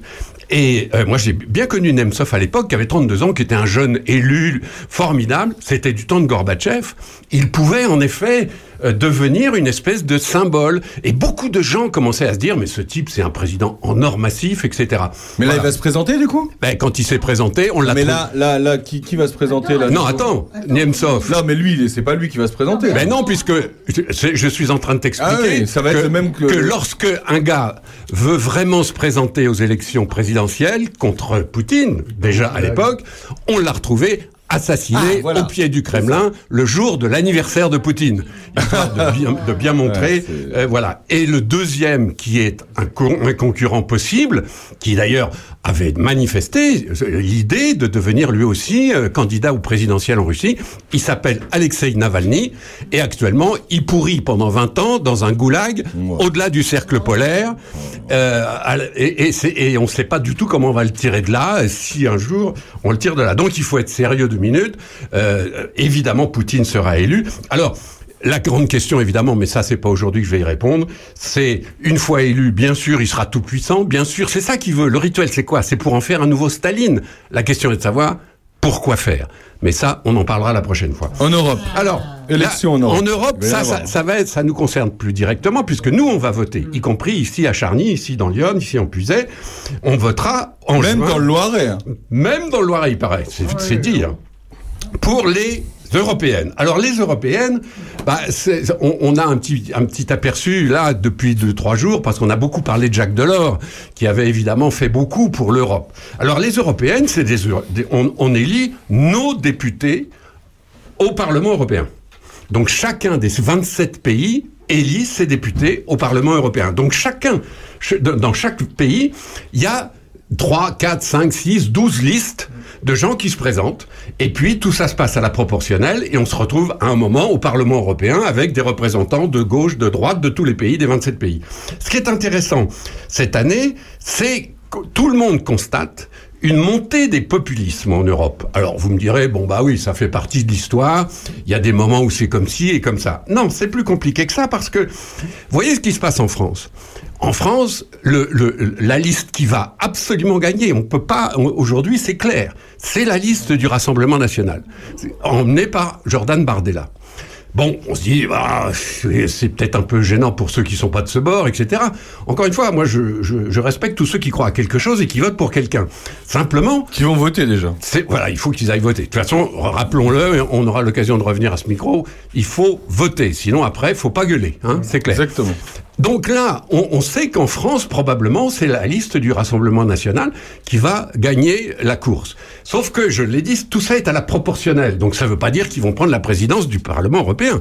Sauf si dans tous les autres pays, c'est la même chose. pareil, bah ouais. Et c'est ça qui est en train de se passer aux Pays-Bas, notamment en Italie, et puis dans, euh, en Hongrie, c'est un peu compliqué, l'Autriche va suivre, etc.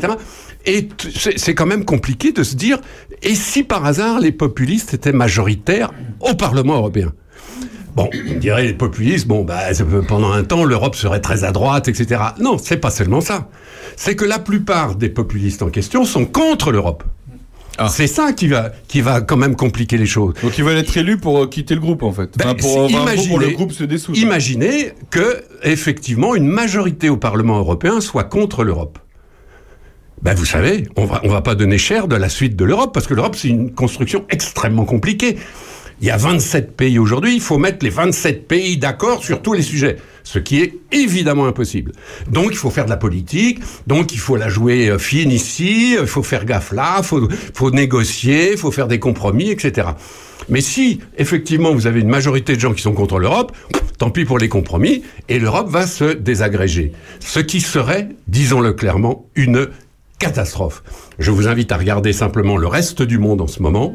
Si l'Europe se désagrège, on fait comment lorsque la Chine, la Corée du Nord, le Venezuela, l'Iran, les Palestiniens et, tous ces gens-là vont se foutre sur la gueule sans parler de l'Afrique qu'est-ce qui restera de notre Europe, de nos 27 pays, qui sont actuellement en plus protégés par l'OTAN, c'est-à-dire quand même beaucoup par les Américains. Vous imaginez si l'Europe se déglingue, euh, ça va quand même être un tout petit peu compliqué. Un, petit mot de Sandrine. Oui, juste une chose, Bernard, justement, on vient d'en parler. C'est un symbole funeste que la mort du père de l'Europe, là, maintenant. Oui, mais enfin Euh, tout le monde meurt. Oui, bien sûr, mais juste, euh, Juste euh, la veille, en fait, de ces élections qui peuvent tout faire basculer, en fait, qui peuvent faire, bascu- qui peuvent faire basculer cet idéal. Oui, enfin, en même temps, ça aura permis de rappeler, c'est là où Jacques Delors aura servi une dernière fois à ça, ça aura permis de rappeler, vendredi, hier, aux Invalides, quand même, euh, écoutez sur euh, Google, écoutez le discours de Macron, franchement, franchement, on aime ou on n'aime pas Macron, mais c'est un très beau discours sur Delors. Vraiment, il a été nickel, ni trop ni pas assez. J'ai apprécié qu'il n'ait pas récupéré politiquement le truc. Parce qu'il faut dire aussi que nous, en France, on a quand même euh, un petit côté spécial, là. Regardez les têtes de liste en France. Bellamy pour LR, Marion Aubry pour LFI, les Mélenchonistes, euh, Bardella pour le Rassemblement National, Glucksmann pour la, la gauche socialiste. Mais attendez, ça vous dit rien? Maréchal. C'est exactement les mêmes que la dernière fois. Oui, c'est vrai que c'est les mêmes. Vous vous rendez compte? Et là où on attend quelqu'un d'important, parce On que sait il que peut- choisir, bon, vraiment. c'est pour Macron, il y a personne.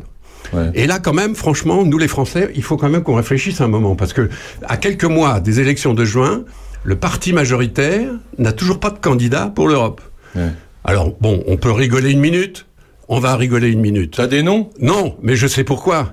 C'est parce que Macron. Il croit qu'il est le seul à pouvoir diriger la liste. Évidemment, il est comme ça, notre Macron. Il croit qu'il est le seul à pouvoir le faire, donc il n'y a personne. Donc c'est quand même compliqué. Alors, la, la France sans, sans l'Europe, ça donnerait quoi? Bah, la France sans l'Europe, comme disait Giscard à une époque, Dieu sait que Giscard s'est fait engueuler pour ça. Giscard avait dit dans, une, dans un, un discours, je vous rappelle quand même que la France, c'est un peu moins d'un pour cent de la planète.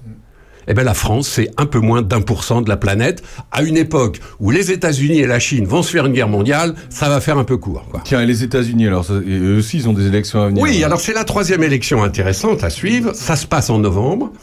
Euh, alors, aux États-Unis, il faut bien dire les choses pour qu'on comprenne ce qui va se passer. C'est pas du tout le même scrutin que chez nous. On vote pas du tout de la même façon. Chez nous, depuis De Gaulle, 1964, on vote tous pour un candidat au- au- à l'Élysée. C'est simple. Et alors, il y a deux tours. Deuxième tour, il reste deux personnes et on élit le dernier qui a gagné. Et celui-là, il est absolument intouchable. Il est président. Personne ne peut contester son rôle de président. Aux États-Unis, c'est compliqué. Parce que ça se passe un peu.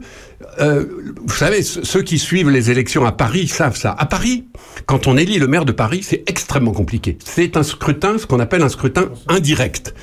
Donc, on ne vote pas directement pour le président, on vote pour, des listes de gens qui vont eux-mêmes élire le maire de Paris. C'est ça qui se passe à Paris. C'est d'ailleurs, entre parenthèses, pour ça qu'Hidalgo est maire de Paris. Parce que elle pourrait pas être... Ben, évidemment, non, mais attendez. La, la dernière élection qu'Anne Hidalgo a faite, elle a quand même eu 1,75% des voix. Donc, Pré- à- présidentielle, en, ouais. en général, à 1,75% de son, de- des voix, on on ne devient pas maire de Paris, quoi. Eh ben si, parce qu'il y a ce scrutin indirect par arrondissement. Et aux États-Unis, il faut comprendre que c'est la même chose. la même chose. On vote pour des listes de représentants par État. Vous savez qu'aux États-Unis, il y a 50 États, et ces 50 euh, euh, grands électeurs vont se retrouver fin novembre à dire bon ben maintenant on, on élit qui, etc.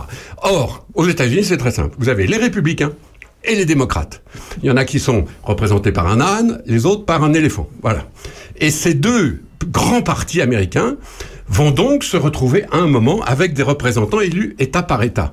Sauf que quand vous avez 50 États et que vous savez déjà que tel État est complètement républicain et tel État complètement démocrate, c'est facile à calculer. En réalité, sur les 50 États, il y en a 6 ou 7 qui comptent. Parce qu'il y en a 6 ou 7 où on ne sait pas ce qui va se passer. Hein, c'est ce qu'on appelle des swing states. Vous voyez, swing, comme ça, hop. Et ces swing states se- vont, vont en réalité faire l'élection. Parce que c'est dans ces sept États que ça compte. Et on se rend compte que dans ces sept États aujourd'hui, eh ben, on ne sait pas. Donc on ne sait pas si ça va être Monsieur Joe Biden ou Monsieur Trump, Donald Trump.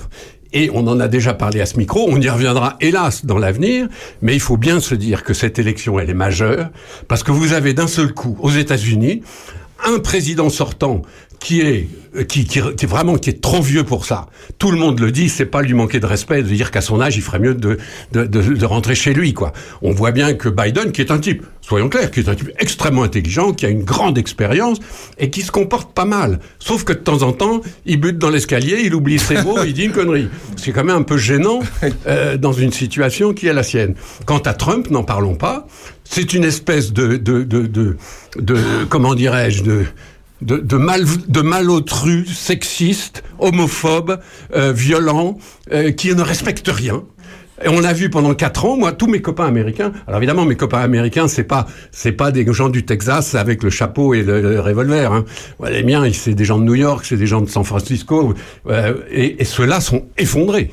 Sauf que, je vous ai dit, le fameux scrutin là, indirect, fait que aujourd'hui, Trump est le favori. S'il fallait parier aujourd'hui sur le prochain président américain, je vous inviterais à parier sur Donald Trump, ce qui est effrayant. On en a parlé il y a quelques semaines à ce micro. Il avait publié, Donald Trump, il avait publié son programme, Project 2025. Et là-dedans, quand on lit ça, on est terrifié. Parce qu'il y a un vrai risque, et je finirai avec ça, il y a un vrai risque. C'est pour ça que ça nous intéresse et qu'il faut vraiment suivre tout ça. Pour que la démocratie, en, en novembre 19 de 2024, élise Trump et en janvier, quand il prendra le pouvoir, le 21 janvier, je vous donne rendez-vous, 2025, donc, 21 janvier 2025, M. Trump a déjà dit que quand il arrive au pouvoir, il ne respectera pas la Constitution. Il ne respectera pas le droit. Il fera rigoureusement n'importe quoi, c'est-à-dire qu'il va se venger, il va virer 10 000 personnes, il va faire des trucs inouïs. C'est écrit. C'est écrit. Et il le répète dans ses meetings.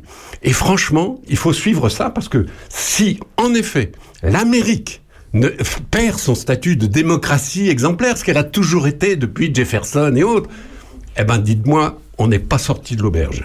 Bon, eh ben dis donc, des bonnes nouvelles pour 2024. Merci Bernard, ce de l'actu chaque semaine sur Opus. On se retrouve dans un instant avec toute la troupe, ce vivier, ce projet cinéma dans un instant avec euh, Sandrine qui nous a ramené tous ses potes du Loiret qui vont nous parler de cinéma. Juste après Starmania.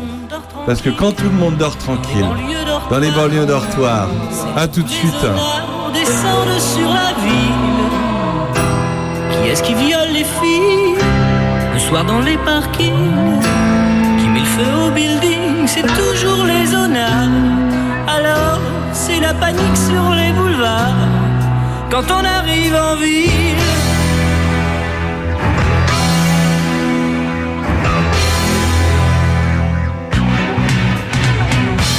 Quand on arrive en ville, tout le monde change de trottoir. On n'a pas l'air viril, mais on fait peur à voir. Des gars qui se maquillent, ça fait rire les passants. Mais quand ils voient du sang sur nos lames de rasoir, Quand on arrive en ville,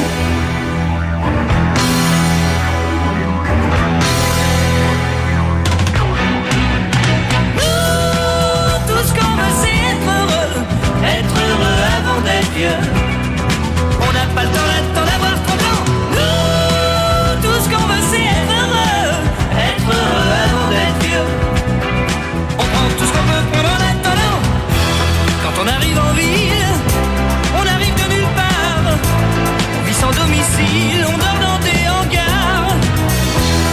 on est tranquille, on passe incognito. Le soir on change de peau et on frappe au hasard. Alors,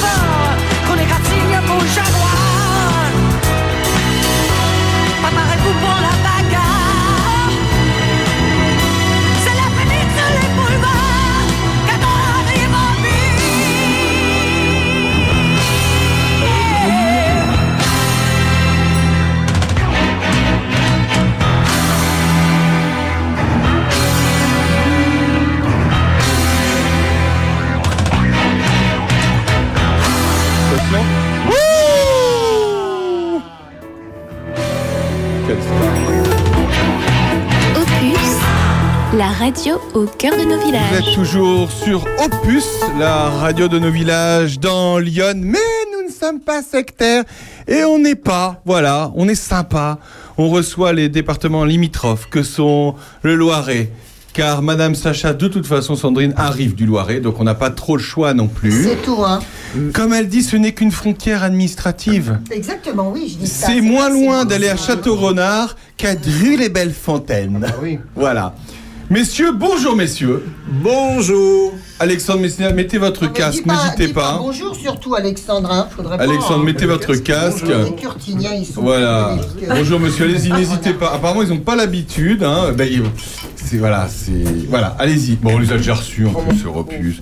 Comment ça va, euh, les gars du Loir? Et on a donc Lionel Le Prou de la Rivière. Bonjour monsieur Lionel. Bonjour. Marie-Fran. Marie-Fran, bonjour. Salut toi. Bonjour toi. La dernière fois qu'on l'a reçue, elle concourait au Miss. Et maintenant, je suis ambassadrice du Gâtinais. Ambassadrice du Gâtinais. Elle fait des magnifiques photos. Enfin, plutôt, elle a un magnifique photographe qui fait des photos. Euh, on dit deux mots sur Miss France. Tiens, tu- qu'est-ce que tu en penses de Miss France cette année, toi? Je pense que c'est pas mal. C'est pas bien. mal. Ça change, bizarre. ça casse les codes. Ah ouais, elle a les cheveux courts, c'est bizarre. Sandrine, elle disait tout à l'heure, c'était bizarre. hein. Non, pas du tout. Non, mais on rigole. Eh bien, que- moi, je dis pourquoi pas. Mais bah, nous, on dit, on, on dit euh, les gens découpent les femmes ont les cheveux courts. C'est quand même incroyable. Bon, ils sont pas là pour parler Miss France, mais merci quand même du petit mot. Euh, on va parler cinéma, projet cinéma. Comment on peut l'appeler ce projet? Est-ce qu'il y a un nom? Alors, il a un nom, bien sûr. Donc, Il a un nom. Donc, ça s'appelle donc euh, une friche dédiée au métier du cinéma et de l'audiovisuel. Friche. Ouais, une friche. Et donc, c'est euh, et le slogan complet, c'est à 1h30 de Paris. Donc, friche, ça veut dire que pour l'instant, il n'y a rien. Alors, oui, tout à fait. Mais finalement, il n'y a pas. A rien, il y a quand même quelque chose. Il y a déjà l'idée, c'est déjà bien. Non, non, non, c'est très beau comment. Il y a déjà, il y a déjà l'idée. Non, en fait, c'est une opportunité. Ah, c'est une friche Ce n'est pas qu'une idée, c'est une opportunité. Ah bon En fait, la vie est faite de rencontres et d'opportunités. Les Ça, rencontres, ça se fait donc entre humains, entre gens de bonne compagnie. Donc, nous sommes là, représentés. Ah, voilà. Et après, donc, il- après, vous avez des opportunités. L'opportunité, donc, on, on l'a saisie euh, suite euh, au départ euh, des propriétaires de cette friche, Mmh. qui aujourd'hui donc sont partis de ailleurs, mais dans le Loiret. Mais euh, c'est juste, euh, juste pour être clair, c'est une friche, c'est quoi? Il n'y a rien du tout? Non, non, non. Ou il y a un bâtiment Non, quand même? Non, alors quand on dit une friche, c'est une friche industrielle. Ah, Ça veut dire qu'aujourd'hui, si tu veux, donc c'est il y a sur un hectare, donc il y a deux bâtiments, euh, deux bâtiments qui font grosso modo donc 500 mètres carrés. Il y en a un qui vient d'être quitté, donc qui était aujourd'hui encore en exploitation il y a, il y a deux mois et qu'ils ont quitté. Et à, à côté de ça, donc il y a une ancienne usine, une ancienne huilerie où ils faisaient de l'huile et où ils mettent en bouteille. Voilà, c'est pour ça qu'on appelle ça une friche industrielle. D'accord. Et donc euh, J'ai un l'opportunité. mot à dire. Oui. Merci Sandrine. Oui, il faut, euh, quand on dit friche, euh, souvent, c'est limite euh, terrain vague. hein. Oui, Là, on parle d'un très bel endroit quand même, qui est enserré par les bras de Loane, euh, euh, qui est très ancien. C'est patrimonial, hein. ça fait partie du patrimoine, certes industriel de, de Château-Renard, mais qui est tellement ancien, et Ouais. je connais pas encore bien cette histoire, mais je ferai. Alors, Vas-y ra- alors. je vous la raconte euh, brièvement.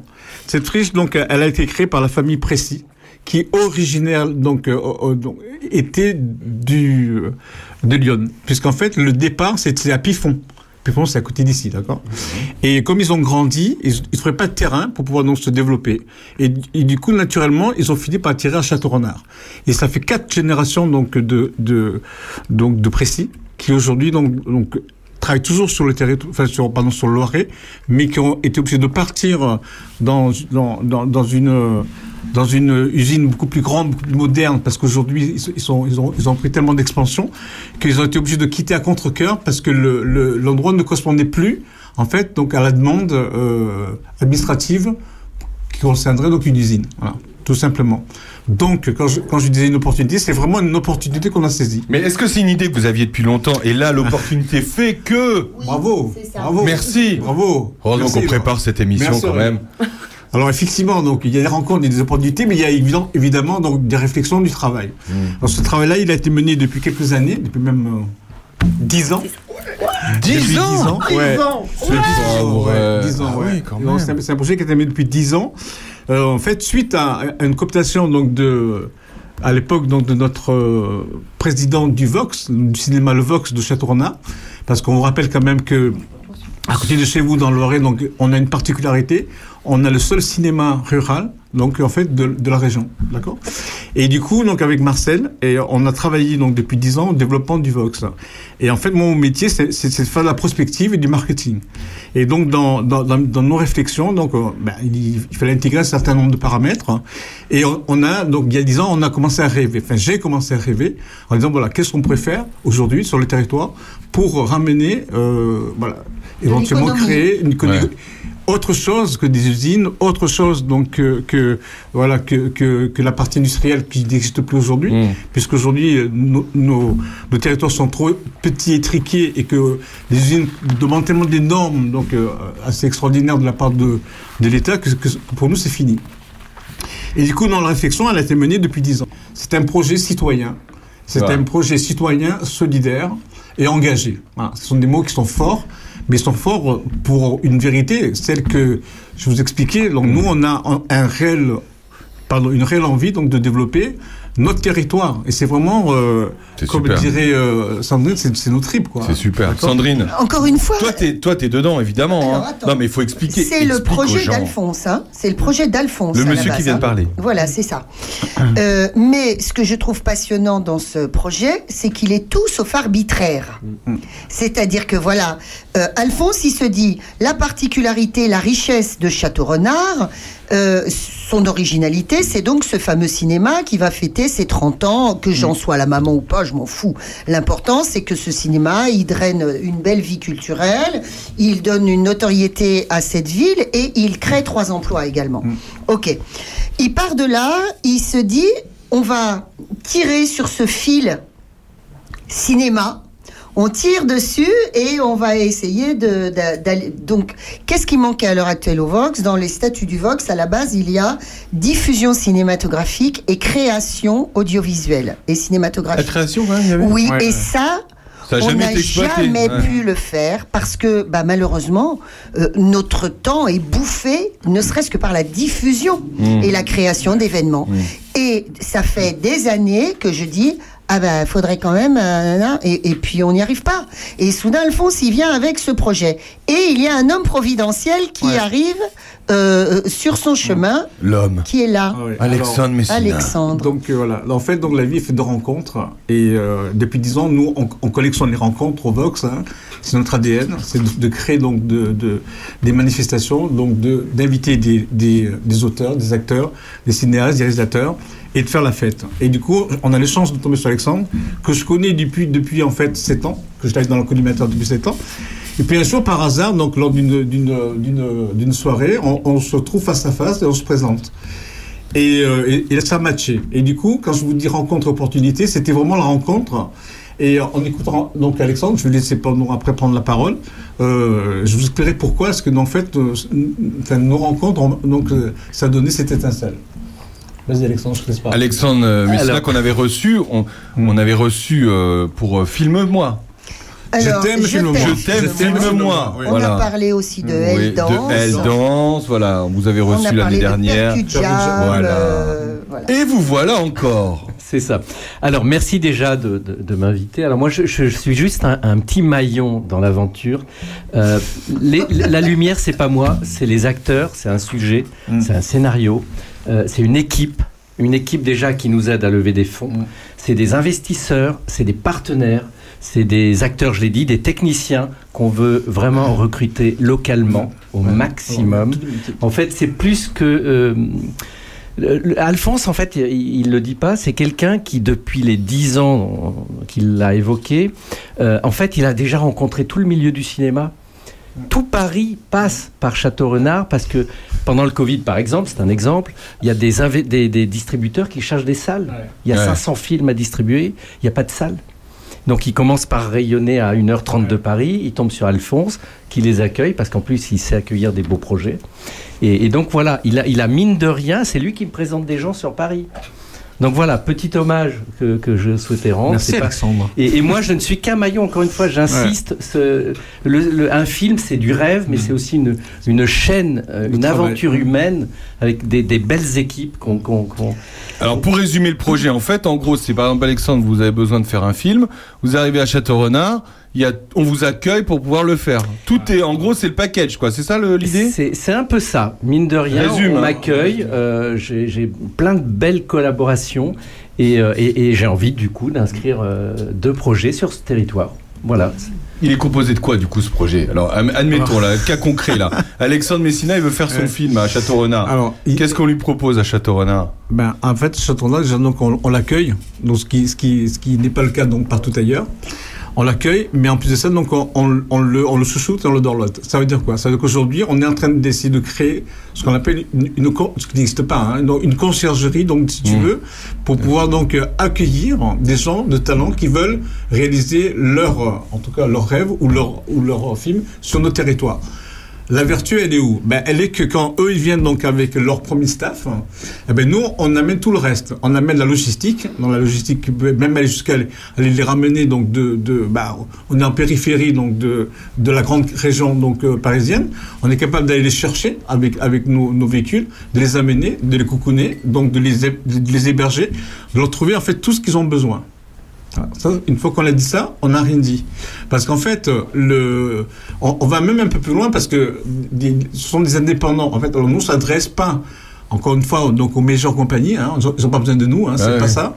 Nous, on est donc, on va, pour resituer un peu le cadre, on, on va s'adresser donc à des, euh, des, films d'auteur pour à grande diffusion. Voilà, ça c'est déjà donc notre feuille de route.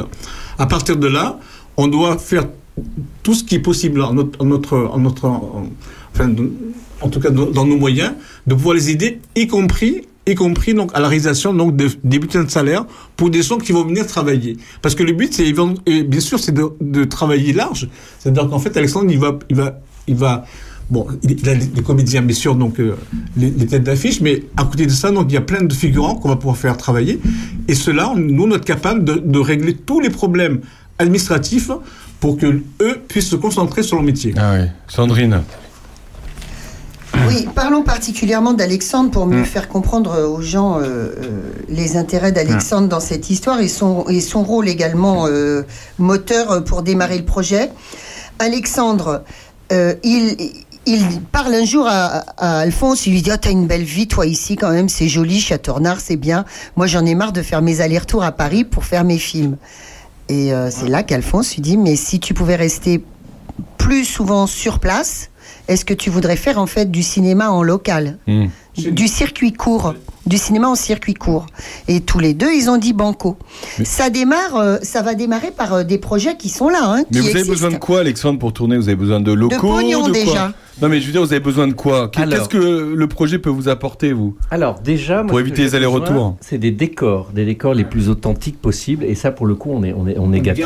Naturel, des décors naturels. Voilà, on des parle. décors Ou, euh, ou des naturels, belles baraques. Mais là, on parle de l'extérieur. Ah, alors, la friche, elle permet ça. Elle permet de créer un décor, je veux dire n'importe quoi, un commissariat, parce qu'on va pas pouvoir aller tourner à Montargis, c'est un peu le bordel.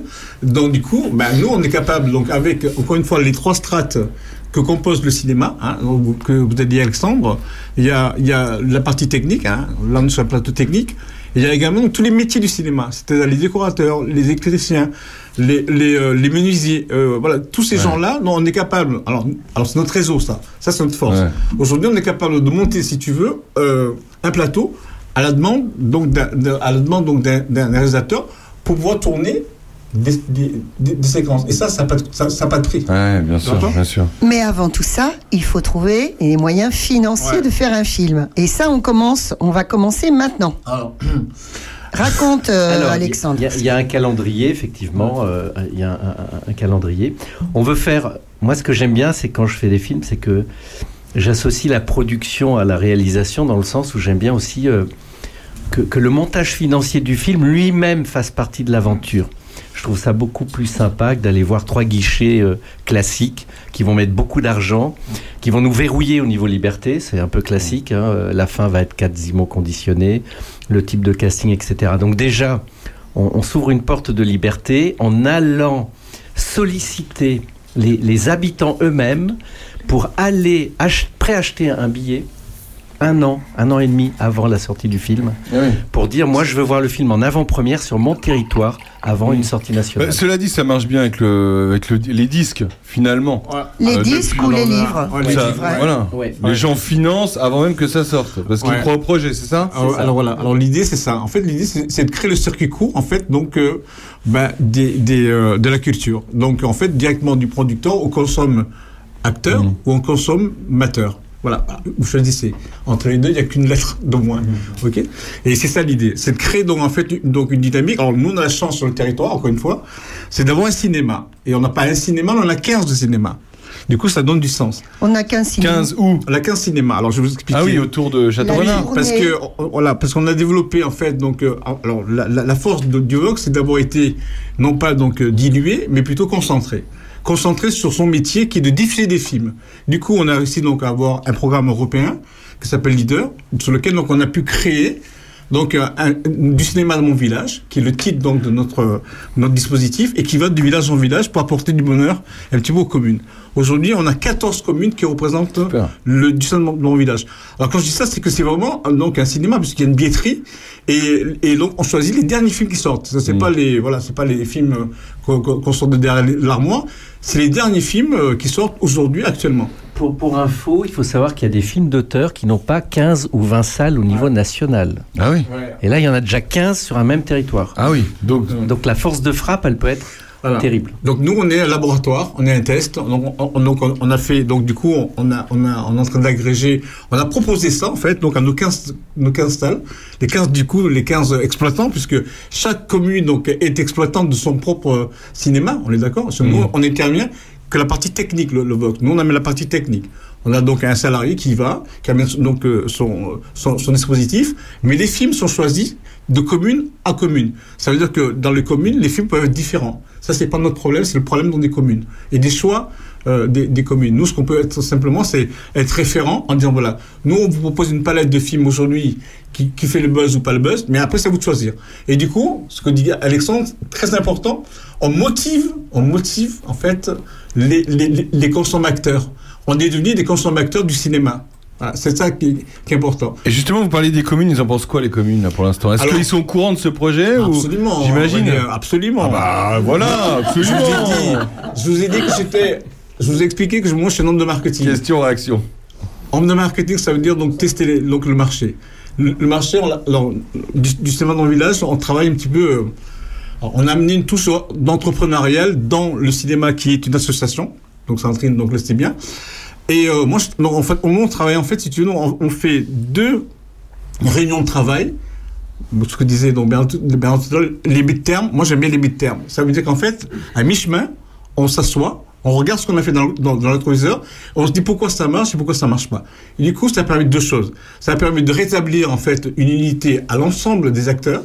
Et deuxièmement, de motiver ceux qui étaient moins motivés. Et de comprendre pourquoi certaines communes fonctionnent. Parce que ben, il y a eu tous les paramètres qu'on a mis en place pour que ça fonctionne. Et du coup, on a, on- en fait, on challenge. On challenge tout le monde. Et donc, quand on a fait ça avec Alexandre, donc j'ai invité Alexandre, et on a créé donc le buzz en disant voilà, si demain on vous proposait tous producteurs à la manière d'Alexandre, qu'est-ce que vous en pensez? Et du coup, on a exposé ce qu'on vient de vous Ouais. exposer, notre, notre, notre, euh, notre envie. Et du coup, les mecs sont, sont tous levés, ils ont dit mais, mais on achète quoi? On achète quand? Et je dis attendez, c'est une idée, c'est une idée, c'est pas.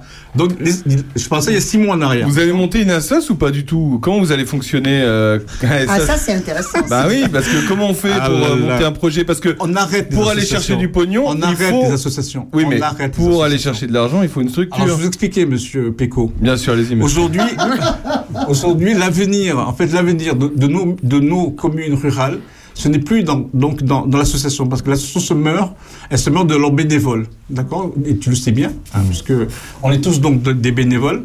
Du coup, pendant dix ans, j'ai réfléchi.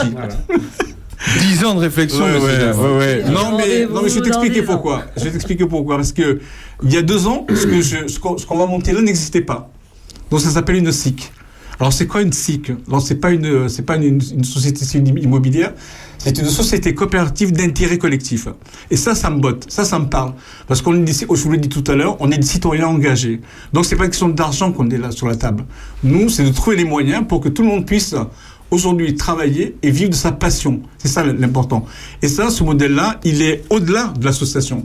Parce que ça permet à tout le monde de travailler, ça permet à tout le monde donc d'être, d'avoir une facture, de travailler et de gagner de l'argent.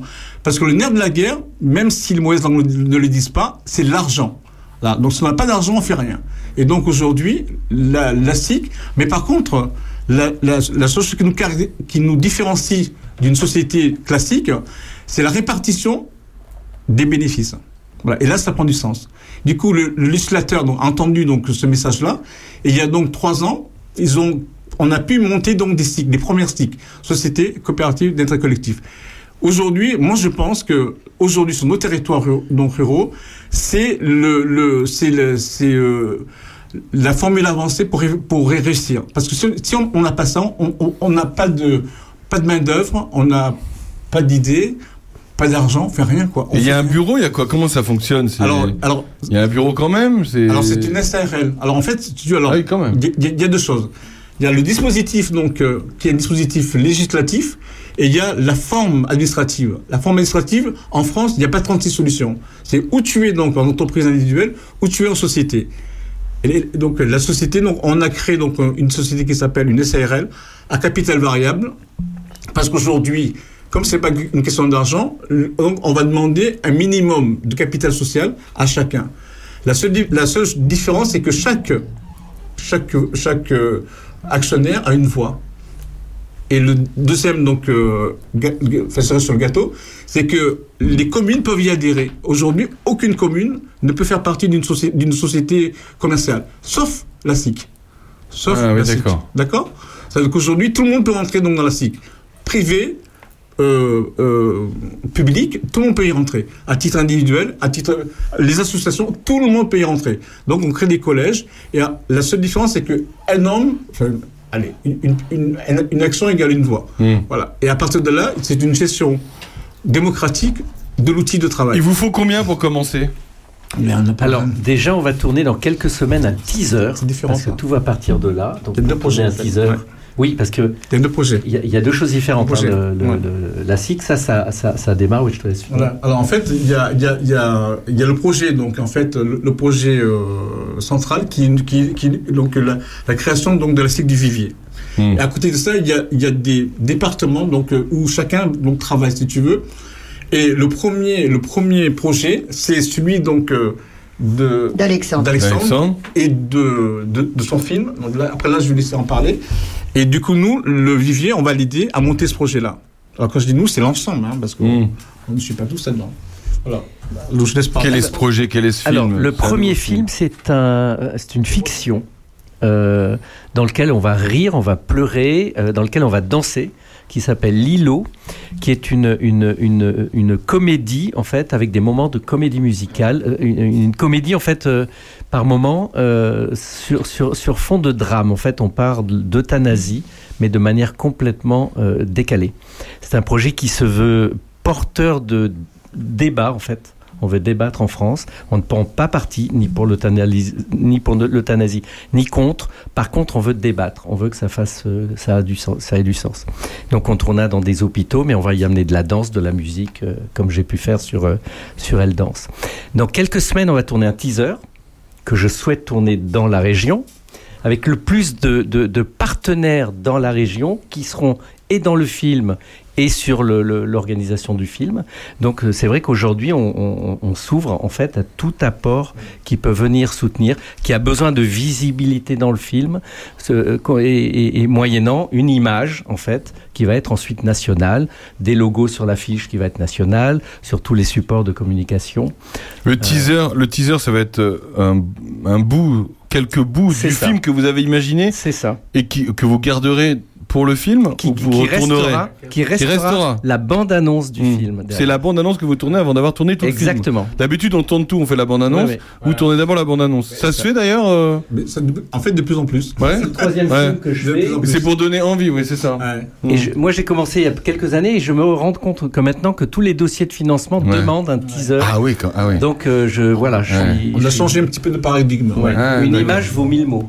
Ouais, ouais, bien Un sûr, dossier de cinéma, c'est euh, 300 Ouais. pages. Sandrine. Donc, euh, moi, je vais vous illustrer ça très simplement. Ma maman, euh, je l'ai emmenée voir Percu Jam, autiste, artiste, une lettre de différence, hein, c'est ça, c'est comme ça Une lettre d'écart.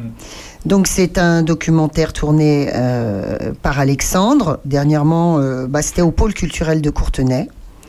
Et Alexandre a, a lancé cette idée, a dit voilà, moi je voudrais qu'il y ait un financement collectif, participatif et également bah, sur les gens du secteur. Alors c'est le 45, mais bon, ça peut évidemment baver euh, sur la puisée parce qu'on est juste à côté. Euh, pour mon prochain film, pour pouvoir faire mon prochain film, libre de toutes ces contraintes euh, qui pourraient être celles de... Ça pourrait être quoi tes financeurs, un Canal Plus ou un truc comme ça? Les guichets classiques Voilà, qui c'est sont ça. euh, effectivement les Ma- chaînes de télé. Voilà. Ma maman, elle entend ça. Après, elle voit le documentaire. On ressort euh, de ça. Elle me dit Ah, mais cet homme, moi, je veux l'aider absolument. Mais je t'assure, hein, Mm. c'est du vécu. Je veux l'aider absolument. C'est très humain. J'ai adoré ce film. Et je veux participer au prochain. Euh, Est-ce que je peux acheter un, un- un carnet de tickets? Euh, pour euh, participer au financement du film. Et c'est exactement ce qu'on va proposer. Des carnets de tickets qui sont majorés, évidemment, donc c'est le prix d'une place de cinéma, plus un soutien, en fait, un soutien euh, voilà, à la création.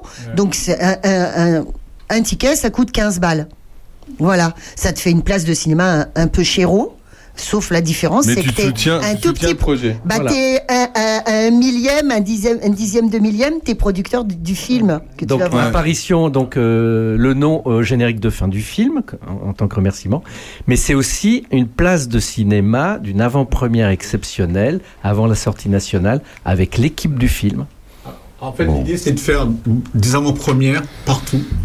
Donc, euh, et, et- et d'associer, en fait, ce que je vous disais tout à l'heure, quand son acteur, donc, euh, donc à venir voir les, les- ben, euh, Alexandre travailler, ses comédiens, de, de faire de l'éducation à l'image, parce qu'Alexandre tient beaucoup à l'éducation à l'image, du coup, d'amener nos, nos, nos, nos collégiens, nos enfants, donc, à aller voir des tournages voir et, et- et- et se rendre compte que voilà c'est possible quoi. Il y a- il y, a- il y a autre chose dans la vie que voilà que, que de se plonger sur euh, leur, leur Game Boy quoi. Voilà, c'est un petit peu ça l'idée. Surtout que la Game Boy, c'est.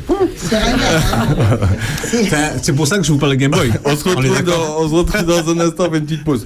On continue à parler de ce, ce très beau projet juste après Olivia Ruiz qui nous chante la réplique. Ah bah tiens. C'est nouveau, ça Oui, c'est nouveau. Alors, donc, elle est Allez, à tout de suite. J'aime te surprendre, te sentir dérouté. Je m'amuse à tout fendre quand tu te mets à douter. J'aime que ça parte du ventre et du bassin. Je libère mon centre, que son dessin. Mon instinct est mon phare, mon labeur contrôle. Les divagations de mes pensées, je connais bien mes termes et je sais comment me dépasser. Ça part du ventre et du bassin. Je libère mon entre, que son destin. Je suis de celles qui nagent à contre-courant, qui refuse le sens du vent, qui refuse d'être la réplique de la réplique de la réplique. Celle que personne ne peut attraper, ni tenter d'emprisonner, sans que je réplique, que je réplique, que je réplique. Dale, ahora te escucho. pero no hablas mucho. Cuando una mujer se afianza, esto te cierra la boca.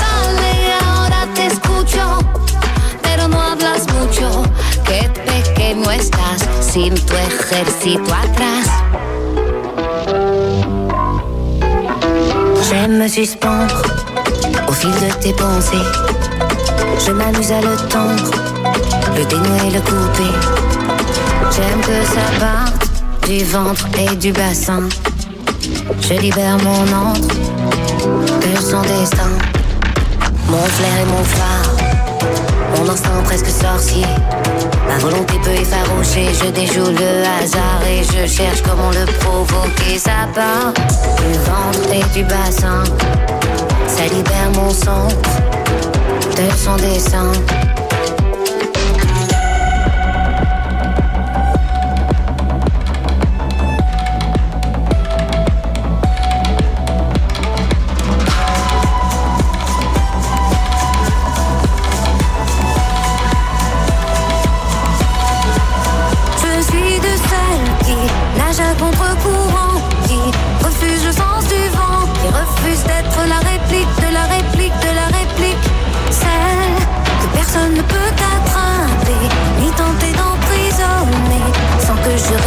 Réplique, je réplique, je réplique.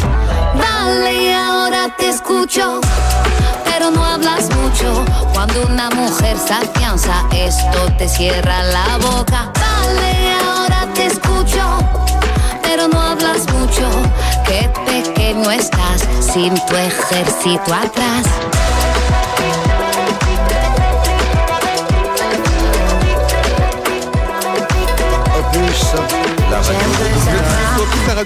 On est obligé de couper cette chanson car tellement Sandrine est vraiment émoustifiée par cette chanson. C'est beau, c'est beau. Je suis émoustifiée. par Oui, vraiment, vraiment. Création de Olivia Ruiz. On ne connaît, on ne reconnaît pas sa voix, pour ainsi dire, tout le début Mais de la c'est peut-être fait exprès, c'est peut-être, c'est peut-être voulu. Elle ne veut pas être une réplique d'elle-même, dit-elle. Des autres et donc d'elle-même. de Voilà. Merci Olivia. Encore une qu'on ne recevra pas dans ce studio. Oh, quel Euh, dommage. J'avais plein de choses à lui dire. Voilà. Euh, Juliette Armanet non plus, par exemple. Ah non, pas du tout. Pas du tout, mais pas du Mais tout. là, c'est autre chose. Alors que nous, je n'ouvre pas on aurait envie, mais elle, elle ne serait pas là si Juliette Armanet rentre dans ce. Alors que si Michel Sardou arrive, oui, là. euh, Ah bah oui. Ah bah oui. Ah bah. Je pourrais même lui changer sa couche. Et Miss Taguette, comment elle va? Oh, Ben attends, je sais plus. C'était Jean-François qui nous a dit que c'était quoi? C'était l'anniversaire de sa mort ou de sa naissance? Bah, euh de toute façon, elle, elle est. oui. Euh, dis donc, elle est, elle est plus que refroidie. On peut même plus jouer aux osselets avec elle. Hein. Bon, le projet, il en est où? Ah ben voilà. Bon, eh, c'est votre copine, hein, on n'y est pour rien, hein, vous l'emmenez, vous faites votre truc. Alors, C'est notre on- joie. à qui on donne rendez-vous, euh, nos auditeurs, euh, quels sont les rendez-vous de 2024 pour ce projet? Alors, déjà venez le 14 février, soir de la Saint-Valentin. Les restaurants seront pleins, chers. Vous n'aurez pas de place. C'est vrai. Vous mangerez pas forcément bien. Venez découvrir Je t'aime, filme-moi, donc au pôle culturel de Courtenay. Et vous y rencontrerez Michel Crémades, Karine Ventalon, les acteurs principaux du film. Et vous verrez déjà cet univers euh, qu'on voilà, qu'on fait passer par, euh, Et par puis l'image. Et surtout, tu vas bien expliquer le, le principe euh, de, de, de prévente euh, du prochain film. Voilà, on, on a fait un pré-teaser donc qui sera annoncé et suite à laquelle donc euh, Un pré-teaser, c'est-à-dire Ouais. que c'est avant le teaser. C'est Ouais. ça, bien. Ouais, parce que parce que nous on est comme ça nous. Quand on aime quand on aime on compte pas nous. OK On prétise, on postise. Avant le film, t'as le teaser Ouais. et avant le teaser, Voilà. t'as le pré-teaser. Le Ah, c'est. On rappelle ce que c'est un teaser pour ceux qui savent pas ce que c'est. Il y a Monsieur Jo qui dit c'est un teaser moins le quart. Ah, très bien, Monsieur. Deuxième en deux heures. Tu vas finir autour de la table, toi. Hein Euh, alors, comment vous dire ça? En fait, euh, l'idée de du circuit court du euh, de la de la de la levée de fonds donc pour le, pour les films que nous on aime on aimerait donc faire qu'on va faire. Donc euh, il y, a, il y, a, il y a un mécanisme donc euh, qu'on a élaboré donc avec Alexandre qui ne supporte pas euh, de faire n'importe quoi. La médiocrité. Voilà, du coup, la médiocrité. Et du coup, Alexandre, donc, il- voilà. Merci Sandrine, c'était pas mon propos, mais c'est pas grave. Allez, je prends. Euh, et, euh, et donc. C'est bientôt fini, allez-y. euh. Euh, donc, du coup, on a, on a, on a inventé un concept qui s'appelle le pré-teaser.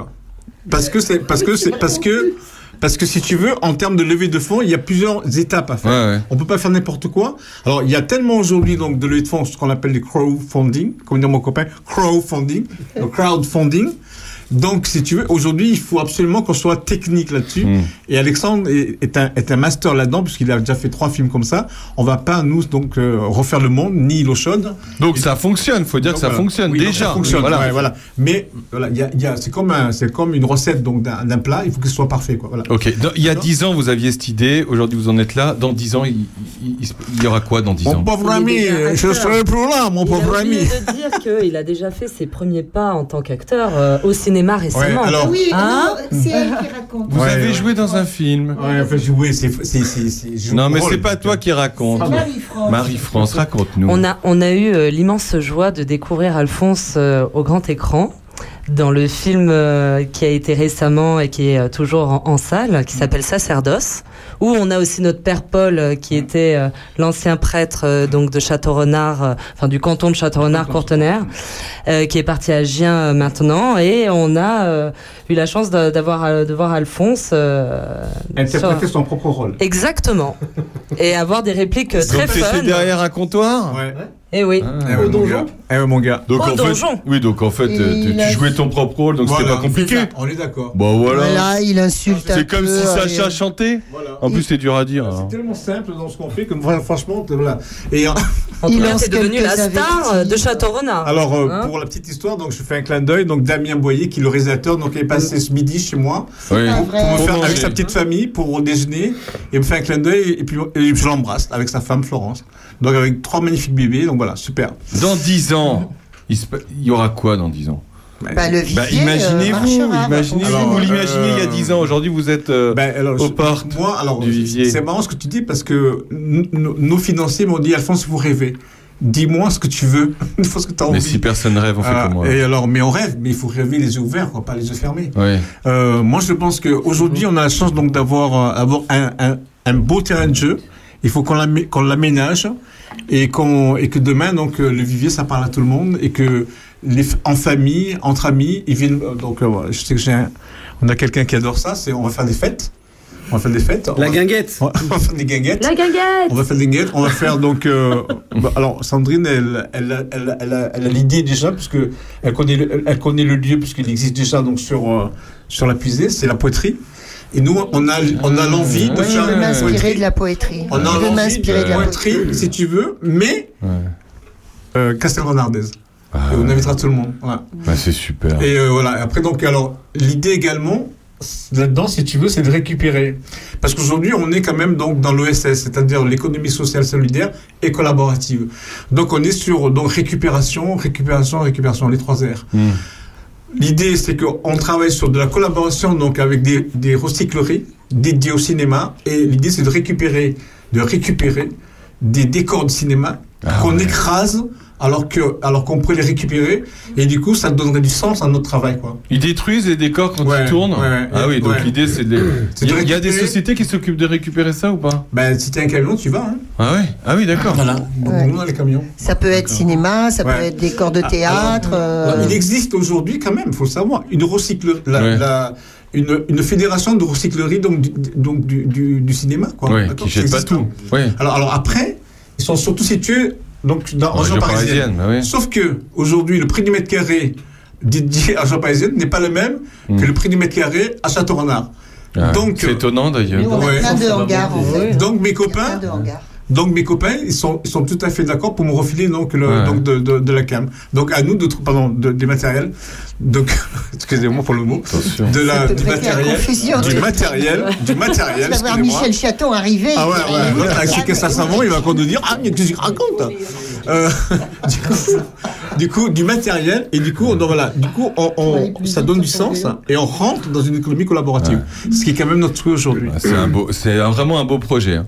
Il est, beau il projet. est un peu énorme hein, aussi. Ouais. hein. Il faut qu'on soit vraiment nombreux et se serrer les coudes, euh, quel que soit l'âge.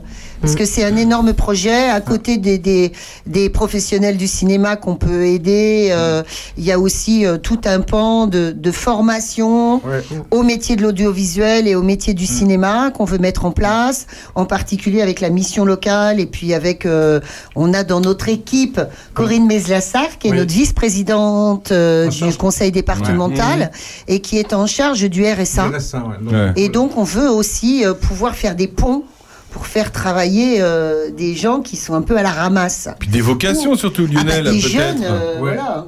Lionel. Et euh, c'est surtout que la, la question que tu as posée tout à l'heure, c'est où est-ce qu'on sera dans 10 ans et qu'est-ce qu'on pense dans 10 ans? Ça fait rire Alphonse les Et 10 ans toi, à fois. Alphonse? Et toi, Sandrine? C'est surtout que dans 10 ans, je pense, sans me tromper, qu'en fait, on est en train de parler de plein de choses qui a un mot commun, c'est la culture.